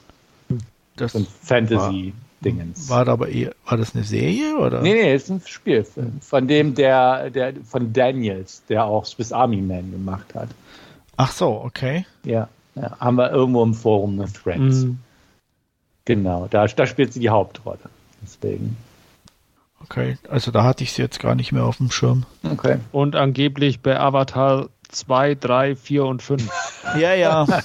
Die wird es doch nie geben. Äh, ja, mir wäre es auch lieber, wenn äh, sich James Cameron endlich mal um die 4K-Master von äh, äh, Sea Abyss und ähm, True Lies. Ne? True Lies. True Lies mit Schwarzenegger, ja. Ja, ja. Wenn, wenn er sich um die Sachen kümmern wird, wäre mir auch deutlich lieber. Aber die, der Abyss soll irgendwie rauskommen. Ja, der ist auch schon. irgendwie gehört. Ja, Gerüchteweise. Da, da gibt es schon seit, seit Jahren die Gerüchte und da gibt es auch schon äh, äh, auf, auf Twitter irgendwie von irgendwelchen Soundtechnikern äh, irgendwelche Fotos, wo, wo, mhm. wo halt hinten Avatar groß siehst vom Mischpult oder so und äh, It's Happening drunter steht oder was, was weiß ich, aber äh, ja, ist alles irgendwie ähm, zum einen Cameron ja mit, mit Avatar 2, 3, mhm. 4, 5 und 78 beschäftigt und ähm, mit Disney Plus, beziehungsweise durch das, dass Fox ja jetzt äh, zu Disney gehört, weiß man halt auch nicht so wirklich, ob es nicht halt einfach nur streamingmäßig dann verwurstet wird oder ähm, ob, ob wirklich mal noch eine, eine 4K-Scheibe oder so erscheint und das ist echt zweifelhaft, ähm, ob da dann auf, auf, ja, auf 4K-Disc was, was kommen wird, aber ich würde es mal zumindest bei Abyss äh, sehnlichst wünschen. Mhm. Definitiv, also das wäre der äh, einfach auch von den Effekten her schon ja. ein Film, wo, wo das irgendwie äh, Sinn machen würde im Vergleich mhm. zu vielem Schrott, der leider auf 4K kommt. Ja. Aber es gibt ja nicht mal eine richtig gute Blu-ray. Nee, äh, es gibt gar keine Blu-ray, es gibt nur eine DVD, glaube ich, von, ja. von The Abyss und die ist nicht mal anamorph, das ist sogar noch eine so uralte äh, DVD, äh, die, die, die halt noch, noch dieses alte, äh, nicht 4 zu 3 Bild hat, aber halt äh, nicht diese, okay. Äh, diese anamorphe Kodierung für, für ein besseres Bild. Hm. Tja, naja, mal gucken, was die Zukunft da noch bringen wird und wie ja. viele Avatar-Fortsetzungen in diesem Leben noch rauskommen. Ja. Gut, gut. Noch irgendwas Abschließendes für heute? Ähm, schaut mal in unserem neuen Forum vorbei. Ah, unter ja, vdna.com. Sehr, sehr guter Hinweis. Nochmal hier auch vielen Dank an Wolfgang für die viele Arbeit, die er da reingesteckt hat. Danke, danke. Ja, keine Ursache. Hervorragend, genau. Ja, also ich muss sagen, ich habe meinen Spaß damit. Also ich finde es äh, ja, ich bin angenehm. Auch bin auch begeistert, muss ich sagen. Ich habe es jetzt, äh, jetzt kann man auch endlich mal am Telefon noch kurz mal was nachschauen, ohne dass man ähm, so lang zoomen muss, bis, bis der Daumen taub mhm. wird oder so. Ähm, also das ist äh, schon, schon ein bedeutender Fortschritt jetzt. Ja. Ja. Finde ich schon auch. Also äh, mir gefällt die Optik auch. Das wirkt auf jeden Fall viel aufgeräumter. Ja. Äh, und von daher, ja. Ja, vielen Dank Passt. dafür. Und genau, schaut vorbei. Alles neu. Nur okay. wir sind alt. Nur wir sind die Alten, ganz genau. Ja, dann kann ich mich auf jeden Fall bei euch bedanken, dass ihr wieder mit dabei wart, dass wir das zusammen durchgezogen haben und an alle Zuhörer, dass sie auch uns treu geblieben sind oder ihr euch, ihr uns. Und ähm, hoffe, ihr beim nächsten Mal seid ihr auch wieder dabei. Bedanke mich und sag bis dann. Macht's gut. Jo, vielen Dank fürs Zuhören. Bis zum nächsten Mal. Ciao. Bis dann und tschüss.